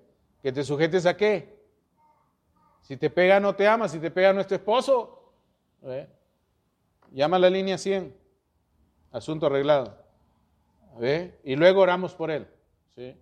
No, pues que hermano, ya está usted dándole arma a las hermanas. ¿Arma de qué? Un maltratador no es cristiano para comenzar. Un hombre que le deja los ojos morados a su mujer no es cristiano. No, pues que hermano se equivocó. Ah, se equivocó dos veces. He dicho los ojos morados. Eso no es equivocación, eso ya es una bestia en proceso, obrando y actuando. Dios nos ayude. ¿eh? Entonces, mira, Jesucristo, Él es la cabeza de este cuerpo místico. Sigue. Él es rey sobre ello. Haciendo su propia voluntad en su dominio. ¿Ve? Haciendo su propia voluntad en su dominio. Dios haciendo su voluntad en ti, tú eres el dominio de Dios, Él es tu rey. Hermana Samantha, haga esto, dice la palabra de Dios, y usted hace lo que dice la palabra de Dios. Porque la palabra de Dios, hermano, solamente me va a invocar a hacer cosas que son del reino de Dios. ¿Ve? ¿Me, ¿Me, están captando? Si te dan droga, eso no es del reino de Dios. Tú dices, no, eso no es del reino de Dios. Usted no es un cristiano. Y es más, lo va a denunciar. Así tiene que ser. No, pues que tu pastor es muy legalista. No, ese hombre lee la Biblia, me lee el mensaje. Eso no es legalismo. Legalismo es lo que usted está haciendo. Está creando una nueva ley. Está diciéndome que tomar drogas también es del reino de Dios. Eso es una nueva regla, es una nueva ley. Eso es un nuevo reglamento. Usted es un legalista. ¿Ve? Eso es lo que significa ser legalista, no como todos estos mansos, por no decirles mensos, andan diciendo por ahí qué significa el legalismo. Por años yo he vivido así, hermano, era joven y la gente decía, ay, ese legalismo, legalismo. Y, decía, y la vieja que lo decía, yo decía, ay, Dios santo, esta, hasta el hijo se le fue a meter con otra y, tuvieron que casarlo después de embarazar a la otra. Y vienen aquí con que legalismo, legalismo. Dios nos ayuda. Yo les cuento todo lo que he pasado en mi trayecto como joven, joven, inocente, que solamente quería servir a Dios, pero rodeado de un montón de fanáticos religiosos buenos para nada. ¿Ve? Porque eso es lo que son. Si hubieran sido y hubieran caminado por el buen camino hoy día, serían, oiga, otra cosa, pero siguen ahí abajo, en los desagües de este mundo. Dios nos ayude. ¿Ve?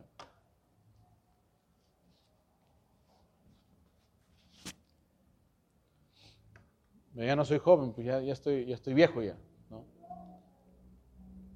Y hasta los 120 años le voy a ayudar. Después de ahí ya voy a mover mi retiro ya para pasar unos años también haciendo lo que me gusta, ¿no? Le dice 120. años qué va a hacer? Bueno, muchas cosas para hacer a 120 años. ¿Ve? ¿O no cree usted? Hay una señora, yo conocí a una hermana ahora en mi último viaje, la última semana antes de venirme para acá. 101 años conoció al hermano Branham, lo vio orar, lo vio en su ministerio. 101 años la, ancianita, manejando una 4x4, una viejita, chiquitita así, flaquita ella, contándome lo mejor que ella podía de la experiencia que tuvo con el hermano Branham. Y, le agradezco a Dios mucho por conocer esos testimonios de lo que pasó realmente ahí. Hay mucha gente que viene acá y viene y te da sus testimonios, lo que vio en el hermano Branham. No conocen nada, lo que te cuentan son puras historias que ellos oyeron porque eran bien chiquititos. Es como si, si Israel viniera después de, unos 70 años a contarte cómo era la iglesia. Israel está jugando ahí atrás. Me conoce, claro, me dice pastor, he orado por él, todo eso está bien, pero no te va a decir mayores detalles. Pero hay gente que sí vio los detalles al completito y te lo puede decir. En fin, esa señora, 101 años, está llena de vida. Tú la ves y tú dices, tiene 49, ¿no? 101 años. Y uno dice, ¿cómo? Bueno, vivió bien. Mírese, desde esos años hasta ahora se cuidó, se, ha sabido cuidar, se ha sabido eh, guiar en esta vida correctamente. ¿Ve?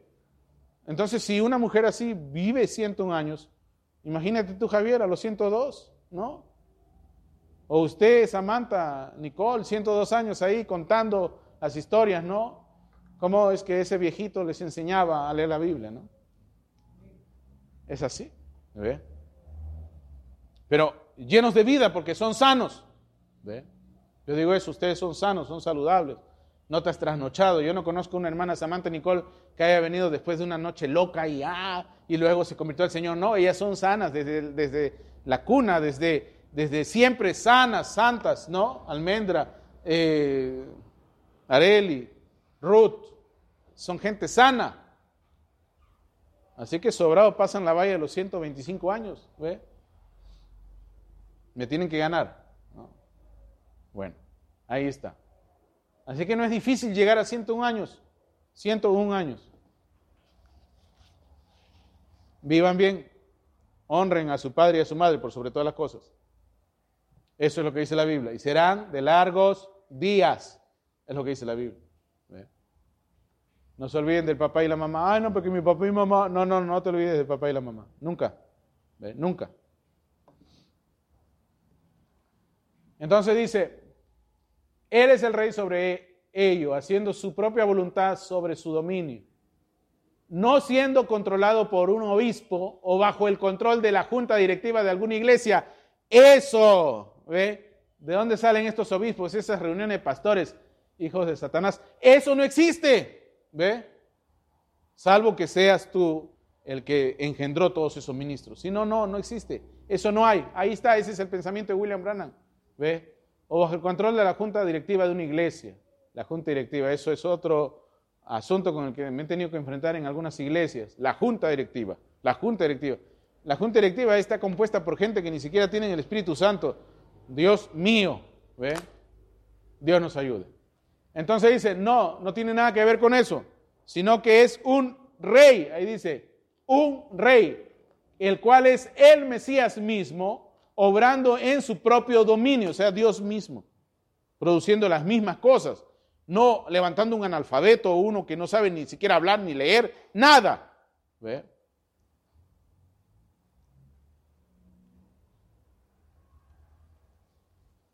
No, pero hermano, de repente estás hablando en contra de un ungido de Dios.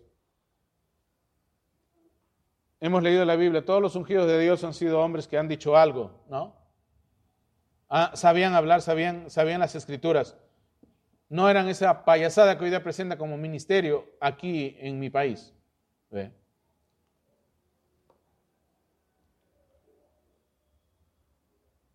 Ahí está. ¿Ve? Sin un rey que es el Mesías mismo obrando en su propio dominio. ¿Dónde está eso, hermano? Ahí está, pues, ya te lo he dejado. ¿Quieren que lo lea también? Bueno, lo leemos, ya. Apocalipsis 19, versículos 14 al 16. ¿Qué dice ahí? Dice, y los ejércitos celestiales, vestidos de lino finísimo, blanco y limpio, y, le seguían en caballos blancos. De su boca sale una espada aguda para herir con ella las naciones, y él las regirá con vara de hierro, y él pisa el lagar del vino del furor y de la ira del Dios Todopoderoso. Y en su vestidura y en su muslo tiene escrito este nombre, Rey de Reyes y Señor de señores. Este es el Señor. Para los del retorno, este es William Brannan. Hermano, esa iglesia del retorno, la doctrina del retorno, yo lo vuelvo a repetir por enésima vez, es una doctrina del demonio que salió de los mismísimos buzones del infierno. Eso ha traído retraso, ha traído tanto dolor, tanto pesar, ha promovido el pecado a más no poder en muchas naciones de este planeta. Y no solamente está en Latinoamérica, está en los Estados Unidos y por todas partes del mundo. Lo malo ha avanzado tanto, hermano, que la gente ha pensado que eso malo es lo correcto y es del reino. No es del reino de Dios. La doctrina del retorno es una doctrina que salió de los mismos buzones del infierno. ¿eh? Dios nos ayude. Dios nos ayude. Sigue diciendo, ¿cuándo comenzó? comenzó el día de Pentecostés. No es la organización pentecostal, no se equivoquen. La experiencia Pentecostés. Ahí es cuando comenzó con usted. ¿Ve? Él habló de su venida. Él dijo lo que acontecería. Él dijo que eso venía. Pentecostés. Tienes que tener Pentecostés en tu vida. ¿Ve? Antes de buscar fama y dinero, ¿qué cosa busca? El reino de Dios y su justicia. Busca ser lleno del Espíritu Santo y eso te va a abrir las puertas a lo que ojo no vio ni oído yo. Es lo que dice la Biblia. ¿Ve? Yo estaba viendo acerca de, del mundo cuántico y estaba oyendo acerca de muchas cosas que hoy día le llaman cuántico, o sea, no lo entiendo. Entonces han tenido que desarrollar una nueva rama para estudiar estas cosas que no se entienden. Se le llama el mundo cuántico. Tiene física cuántica, matemática cuántica, química cuántica, computadoras cuánticas. Y dicen que no va a pasar mucho, pero ya pronto, que una computadora cuántica va a equivaler a todo el poder de todas las computadoras que hay en este mundo. ¡Wow! ¿Te has dado cuenta que el celular que tienes en tu bolsillo es una computadora? Solamente agregarle el teclado, un monitor, un mouse y es una computadora. Es una computadora. Y lo increíble es que el celular es a veces más inteligente que el dueño. Se llaman smartphones. Te está escuchando. Uno, ustedes ni siquiera escuchan el sermón, pero el, el celular te está escuchando. ¿Tú no has visto que las propagandas que te pones son selectivas? ¿De acuerdo a lo que tú hablas? Si te salen puros chinos es porque tú paras escuchando esas cosas, ¿no? Si tú hablas de pollo todo el tiempo, te sale propaganda de pollo a la brasa. ¿No te has dado cuenta?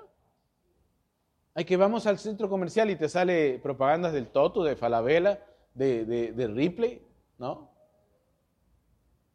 A que mira, se malogró el baño, están hablando del grifo, están hablando del, del, tubo del desagüe y todo eso, te sale Sodimac, Promar, te sale una, una propaganda de una ferretería. ¿Cómo? Bueno, porque esa cosa te escucha.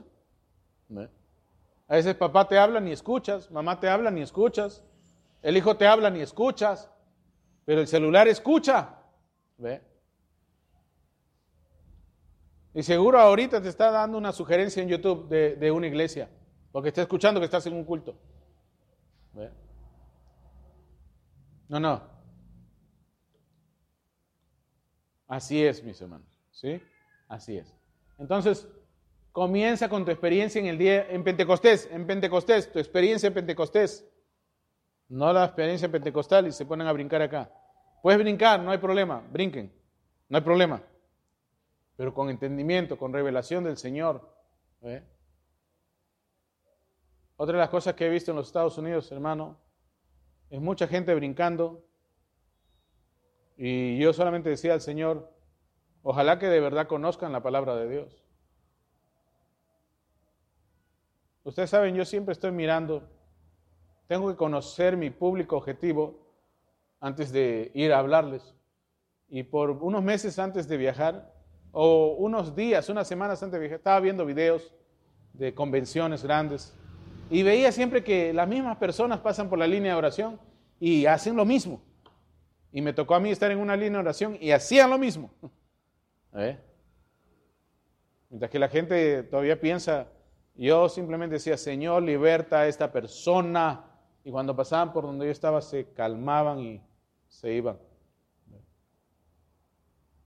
Yo no, yo no vengo con, ese miedo. Recuerden, Dios no es respetador de, personas, de individuos, sean blancos o, de color, o sean altos o bajos, tengan ojos rojos, ojos celestes o verdes, no importa. Dios es un Dios de orden. Punto. Yo he hecho mi tarea. Hice mi tarea. Eso es cuando Dios te llama para hacer algo. Tienes que prepararte contra lo que vas a hablar, lo que vas a hablar, lo que va a mover esa gente, lo que los va a ayudar a un despertar. Mientras que otros vienen, ah, que les voy a hablar del misterio de esto y de lo que y de lo otro. Y el otro viene, no, ¿qué gano yo dándoles más misterio? Por eso tienes YouTube tengo que llamarlos a reflexionar sobre si sus vidas son dignas del Evangelio. Y mucho cuidado con todo lo que sale en YouTube. No todo lo que sale en YouTube es bueno. Dios nos ayuda. Entonces tu experiencia de Pentecostés, ¿ve? No de la organización pentecostal, sino la experiencia de Pentecostés. Ser lleno del Espíritu Santo, ¿ve? Tú sabes la orden cuál fue, ¿no? Quédense en Jerusalén hasta que sean llenos del Espíritu Santo y después empiecen a hacer todo lo demás. Pero ¿qué hacen hoy día? No, reciben el Espíritu Santo ni nada y hacen de todo. Se creen ya los, inmortales, ¿no? Como esos centroamericanos. Por ahí tiene que haber otros más por aquí, ¿sí? Aquí tiene que haber, aquí cerca, ya, tiene que haber algo por acá. Porque esos espíritus no mueren, se pasan de un país a otro. Dios nos ayude, ¿ve? Ahí es cuando usted comienza, ¿ve? Él habló de su venida, él dijo lo que acontecería, él dijo que eso venía la cita final. Miren lo que va a decir aquí. Y todo esto yo me tomo el tiempo y quiero que ustedes lo vean para que noten qué es lo que se han estado perdiendo, si es que acaso han leído los mensajes. Y si no los han leído, bueno, al menos para llamar su atención a que los lean, ¿no? Y vean lo que está sucediendo. Mira lo que dice ahí el hermano Brannan en el libro de las siete edades de la iglesia que yo creo que ni los que lo venden han leído este libro como debe ser. Pero mira, la revelación de Jesucristo. En el libro de las edades, la página 27. La Biblia dice, Él nos ha hecho. O ciertas verdades que debemos acentuar. Hay ciertas verdades que debemos acentuar. Primero que todo, Él nos ha hecho. Y esta es una de ellas.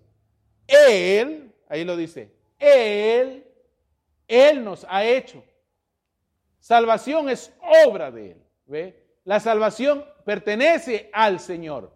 Es completamente por gracia. Él nos redimió con un propósito. ¿Cuál era ese propósito? ¿Venir y ser fanáticos? ¿Adorar a los hombres de Dios? No. ¿Cuál es ese propósito? Él lo dice ahí. Él nos compró con un propósito. Somos reyes espirituales. Oh, dice, seremos reyes sobre la tierra con Él. ¿Ve? Cuando Él se siente en su trono.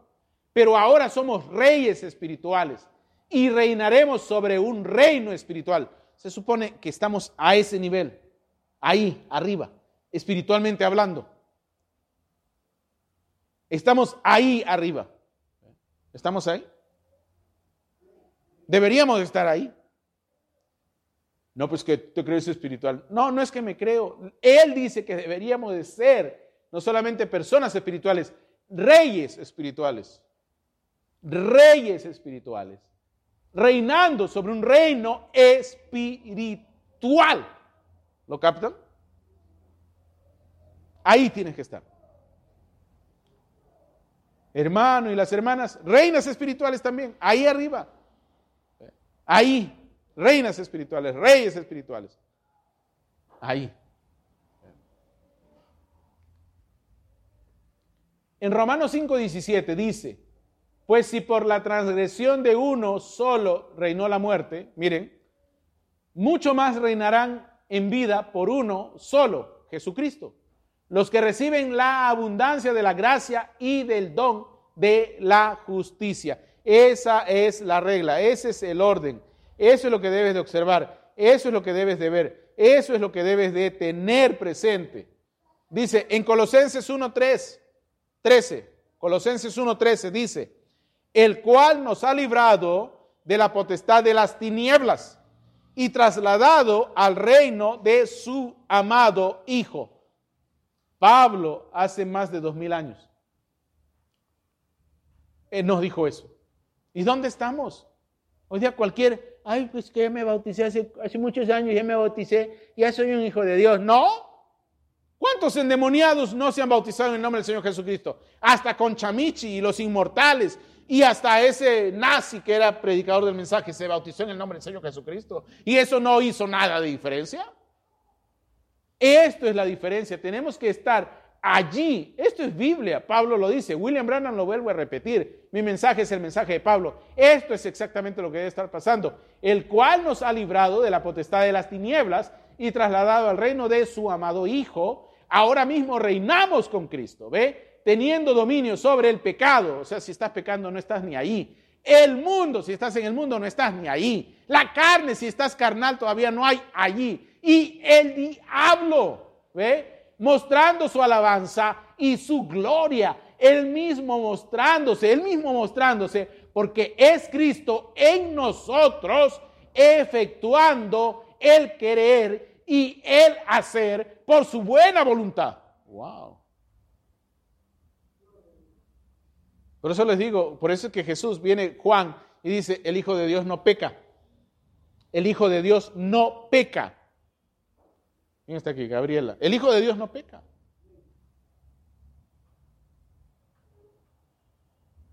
Si tú ves que alguien está pecando, o quiere pecar, o tiene intenciones de pecar, tú dices, alto, alto.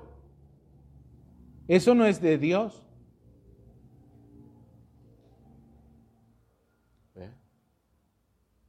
Pero es que soy el santo hombre de Dios. No, eso no es de Dios.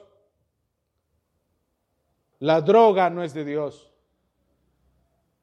Los vicios sexuales no son de Dios. Esas cosas no son del reino de Dios. Tú tienes que saber eso. Yo me acuerdo año 2003, 2004, 2003. Yo entrevisté a una señora, porque era casada, bueno, era la mujer de su esposo y la de, del misionero, del, evangelista y del pastor también. Este, así, sí, para que vean la, cabeza con pocas neuronas que tenía esta señora. Que cuando el esposo salía, bueno, se hacían cargo de ella el evangelista, el misionero, eh, el maestro y el pastor. Yo le dije, oiga, ¿y usted no sabía que eso está mal? No, pues es que como eran hermanos, yo pensé que era algo santo. Yo digo, ¿cómo puede ser eso? ¿Cómo puede salir eso de, de la boca de esta mujer? Si no le dije puerca fue por respeto, pero ¿cómo puede ser eso? Si una persona está en el mercado sabe que eso no es correcto, pero la religión les, les quema el cerebro, la religión les, les neutraliza el pensar. La religión, Cristo no hace eso. El Espíritu de Dios no hace eso. Si alguien te haría una propuesta indecente, Gabriela, tú saltarías, brincarías, agarras el palo, lo que sea, y luego gritas papá, ¿me entiende? Pero ella no diría, ah, es que son santos. Y uno quiere tener una experiencia santa. Eso no es experiencia santa. Si un santo hace cosas que no son santas, no es santo, pues. ¿Me entiende?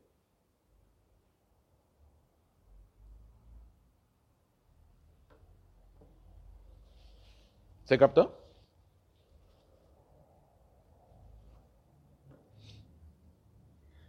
¿Se captó, hermano?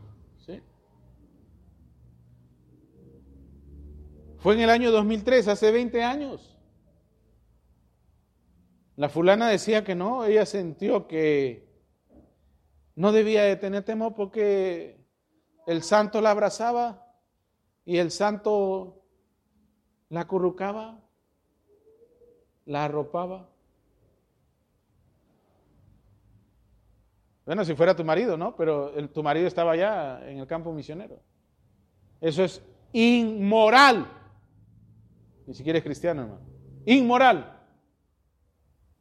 Estamos hasta ahí. Pero a eso llega una mente entenebrecida. Que yo estoy seguro que alguien que fuma droga o lo que sea viene y me dice, pero soy bautizado en el nombre de Jesucristo. Y yo digo, ¿qué, qué vale eso?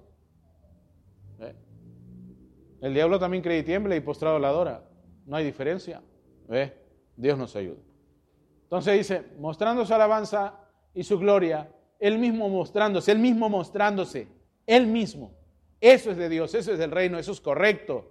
¿Ve? Los cristianos tienen amor ágape.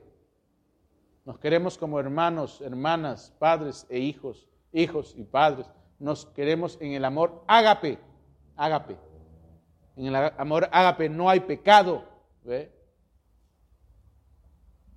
ni deseo de pecar. ¿Me están captando? Ese es el ágape. Había un anciano que ya murió, un predicador, un evangelista muy conocido, que parece que en algún momento de su vejez se le tuvo que haber dañado parte del cerebro porque comenzó a ser muy cariñoso, ya abrazaba a las hermanitas, ¿no? ¿Entiende? Una cosa puede ser un abrazo así, ¿no? Un, saludo así con, con, temor, reverencia. Pero este ya las apachurraba mucho, ¿no? ¿me entiende? Las abrazaba, las acurrucaba, las sentaba en sus piernas. ¡Cuidado! Aunque sea el más famoso predicador evangelista, lo que sea, eso... ¿Y sabe lo que decían los otros viejos verdes igual que él? No, es que él tenía sobreexceso de amor. Bueno, si tenía sobreexceso de amor, regálale unos dólares en vez de estar poniéndolos en tus piernas, ¿no? ¿Entiende? Ustedes, muchachas, no deben estar sentadas en las piernas de nadie. ¿Me entiende? De nadie. Ah, pero no, de nadie. Pero no había silla, no, de nadie, en la pierna de nadie usted no se sienta. ¿Entiende? Vemos, ahí está en la universidad, tú puedes ver, las muchachas se sientan en las piernas de, ay, me siento, ay, sí, me siento. Pero usted no. Usted no se sienta en la pierna de nadie, ni del evangelista, nadie. Pero tiene amor, es ágape. Ah, sí, porque es ágape, no te sientes en su pierna, ¿me entiendes? Y todo eso que le digo son cosas que pasan y dejan pasar en nombre de Dios. No puedes dejar pasar eso en nombre de Dios. No. Y si ya pasó, avísame. Miren, si ciertamente aún ahora mismo estamos sentados en lugares celestiales en Cristo Jesús. No es que estaremos, Samantha, estamos ya sentados en lugares de Cristo.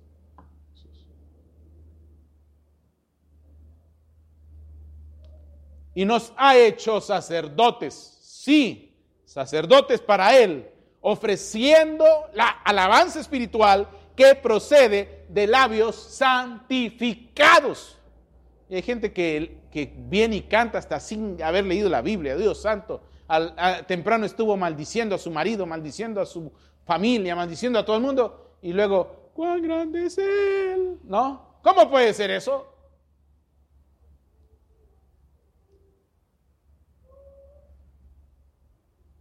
Dios nos ayude. Hermano, eso sucede en otros países, ¿verdad? Sí, seguro. En otros países. Y nos ha hecho sacerdotes, sí, sacerdotes para Él, ofreciendo la alabanza espiritual que procede de labios santificados, rindiendo a Él nuestras vidas como una ofrenda dulce, adorándole en espíritu y en verdad, intercediendo y suplicando. ¿Ve? sacerdotes y reyes de nuestro Dios, no es de extrañar que el mundo no nos atraiga y que seamos un pueblo peculiar, celoso de buenas obras. ¿Qué cosa dice ahí? No es raro, no es peculiar que el mundo no nos atraiga. O sea, ya te está diciendo que, el mundo no nos atrae. Pues a veces la gente me pregunta cosas, yo digo, es que no, leen, no saben, no conocen, pobrecitos. El mundo no nos atrae, no es raro. Nadie te tiene que decir raro o rara. Nadie te tiene que decir, hermana Almendra o hermana Nicole, ¿a ti no te gusta ese grupo de, de cumbia? dices, no, no me atrae. Pero qué rara eres. No soy rara, no me atrae eso. No, usted es rara, usted no, no, no conoce nada de este mundo. Es que no somos de este mundo, ya estamos en, otro nivel, estamos parados en otro nivel. No nos hemos excluido del mundo, pero les estamos trayendo nuestra cultura. Tú ves a un norteamericano, tú ponte a comer tu mazamorra morada y él te dice, ¿qué cosa es eso? ¿No? Mazamorra, ¿qué cosa es mazamorra? ¿No? No le llama la atención. Ah, tú comiendo tu ceviche. Y él dice, el peruano loco comiendo ceviche crudo. ¿no? Pescado crudo. Peruano loco. Para él eres loco, pero tú estás en tu mundo. Los peruanos comemos cuy, se, asustan. ¿Cómo puede ser? ¿Comes cuy? Eso es mascota. Blasfemo. ¿Cómo comer cuy tú? Blasfemia, ¿no? No, comemos cuy, la comemos frito y crunchy, galletita, ¿no? Pero para ellos no, igualito, para ti no te gusta el mundo, no te gusta nada del mundo, no eres raro, no eres rara. Ahí está, mira, ahí está el profeta diciendo, pero hoy día tenemos gente, hermano. Bueno, no digo mucho porque yo sé que aquí hay algunos así también. Mientras que papá, mamá vienen de la iglesia, se van a la casa. Bueno, acá no hay, no hay creo, no hay. Pero hay otro lugar, hermano. El hijo del pastor está con la PlayStation ahí matando gente. Matando gente en el PlayStation. Yo digo, ¿tú le compraste un PlayStation para matar gente? Yo me acuerdo cuando mis hijos eran niños, yo les compré algo ahí que se movían y estaban ahí moviéndose, sudando ahí. Nada de matanza. Pero estos le compraron eso para matar gente, sentado ahí. Están matando gente, hijo de pastores, después del culto. Tú te vas ahí a conversar con el papá y el niño en la televisión, en el suelo ahí, matando gente. ¿Cómo puede matar gente? ¿Cómo pudiste haber gastado mil dólares comprando un PlayStation? PlayStation 5 todavía. Y lo compraron en época de pandemia, cuando costaba dos riñones. ¿Me entiende? Para matar gente. No. Si tú vas a comprar algo para tus hijos, haz algo que ellos se entretengan, que caminen, que salten, que brinquen, que se muevan para aquí, para allá. Que reemplace lo que antes tú y yo hacíamos en la calle. Hoy día ya no puedes salir a la calle. Salen a jugar los muchachos y comienzan a dispararse, comienzan a drogarse por ahí, ya no los puedes tener en la calle. Antes era diferente, ¿se acuerdan, no? Esos años maravillosos. Salíamos a jugar, a correr, a gritar. ¿Se acuerda alguien? ¿Sabe de qué estoy hablando? ¿Ustedes no saben? Cuando jugábamos con latas, que hoy día la botan a la basura, ¿no? Corriendo ahí. Tomábamos el agua del grifo directamente, de, la manguera, ¿no? Hombres, ¿no? Hoy día el hijo toma del agua de la manguera y ya está, ¡ah! se está muriendo ya, ¿no? Bueno, hoy día el agua no es agua tampoco, pues, ¿no? Ya tiene un montón de cosas que antes no era, no era tanto así, pero hoy día está todo horrible. Dios nos ayude. Bueno, volvamos acá. ¿Estamos hasta ahí? ¿Se está entendiendo? Muy bien.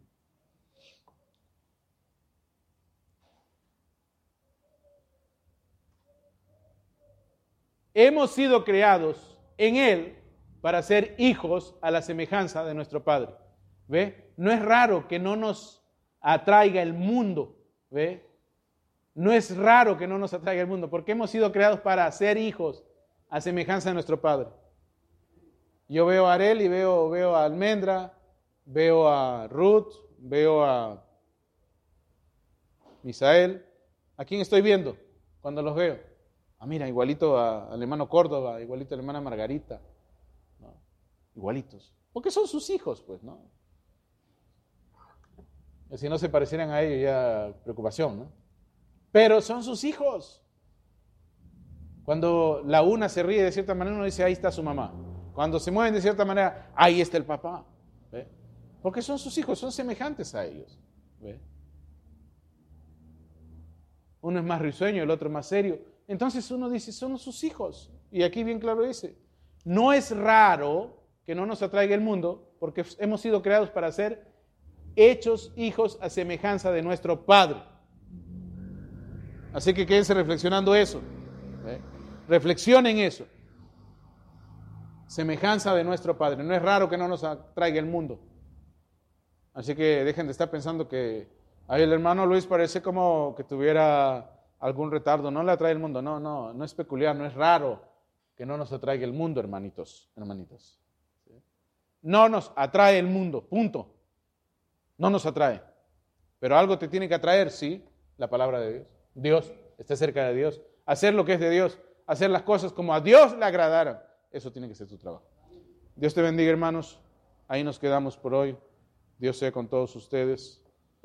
¿Se entendió o no? Muy bien, muy bien. Bueno, Dios le bendiga.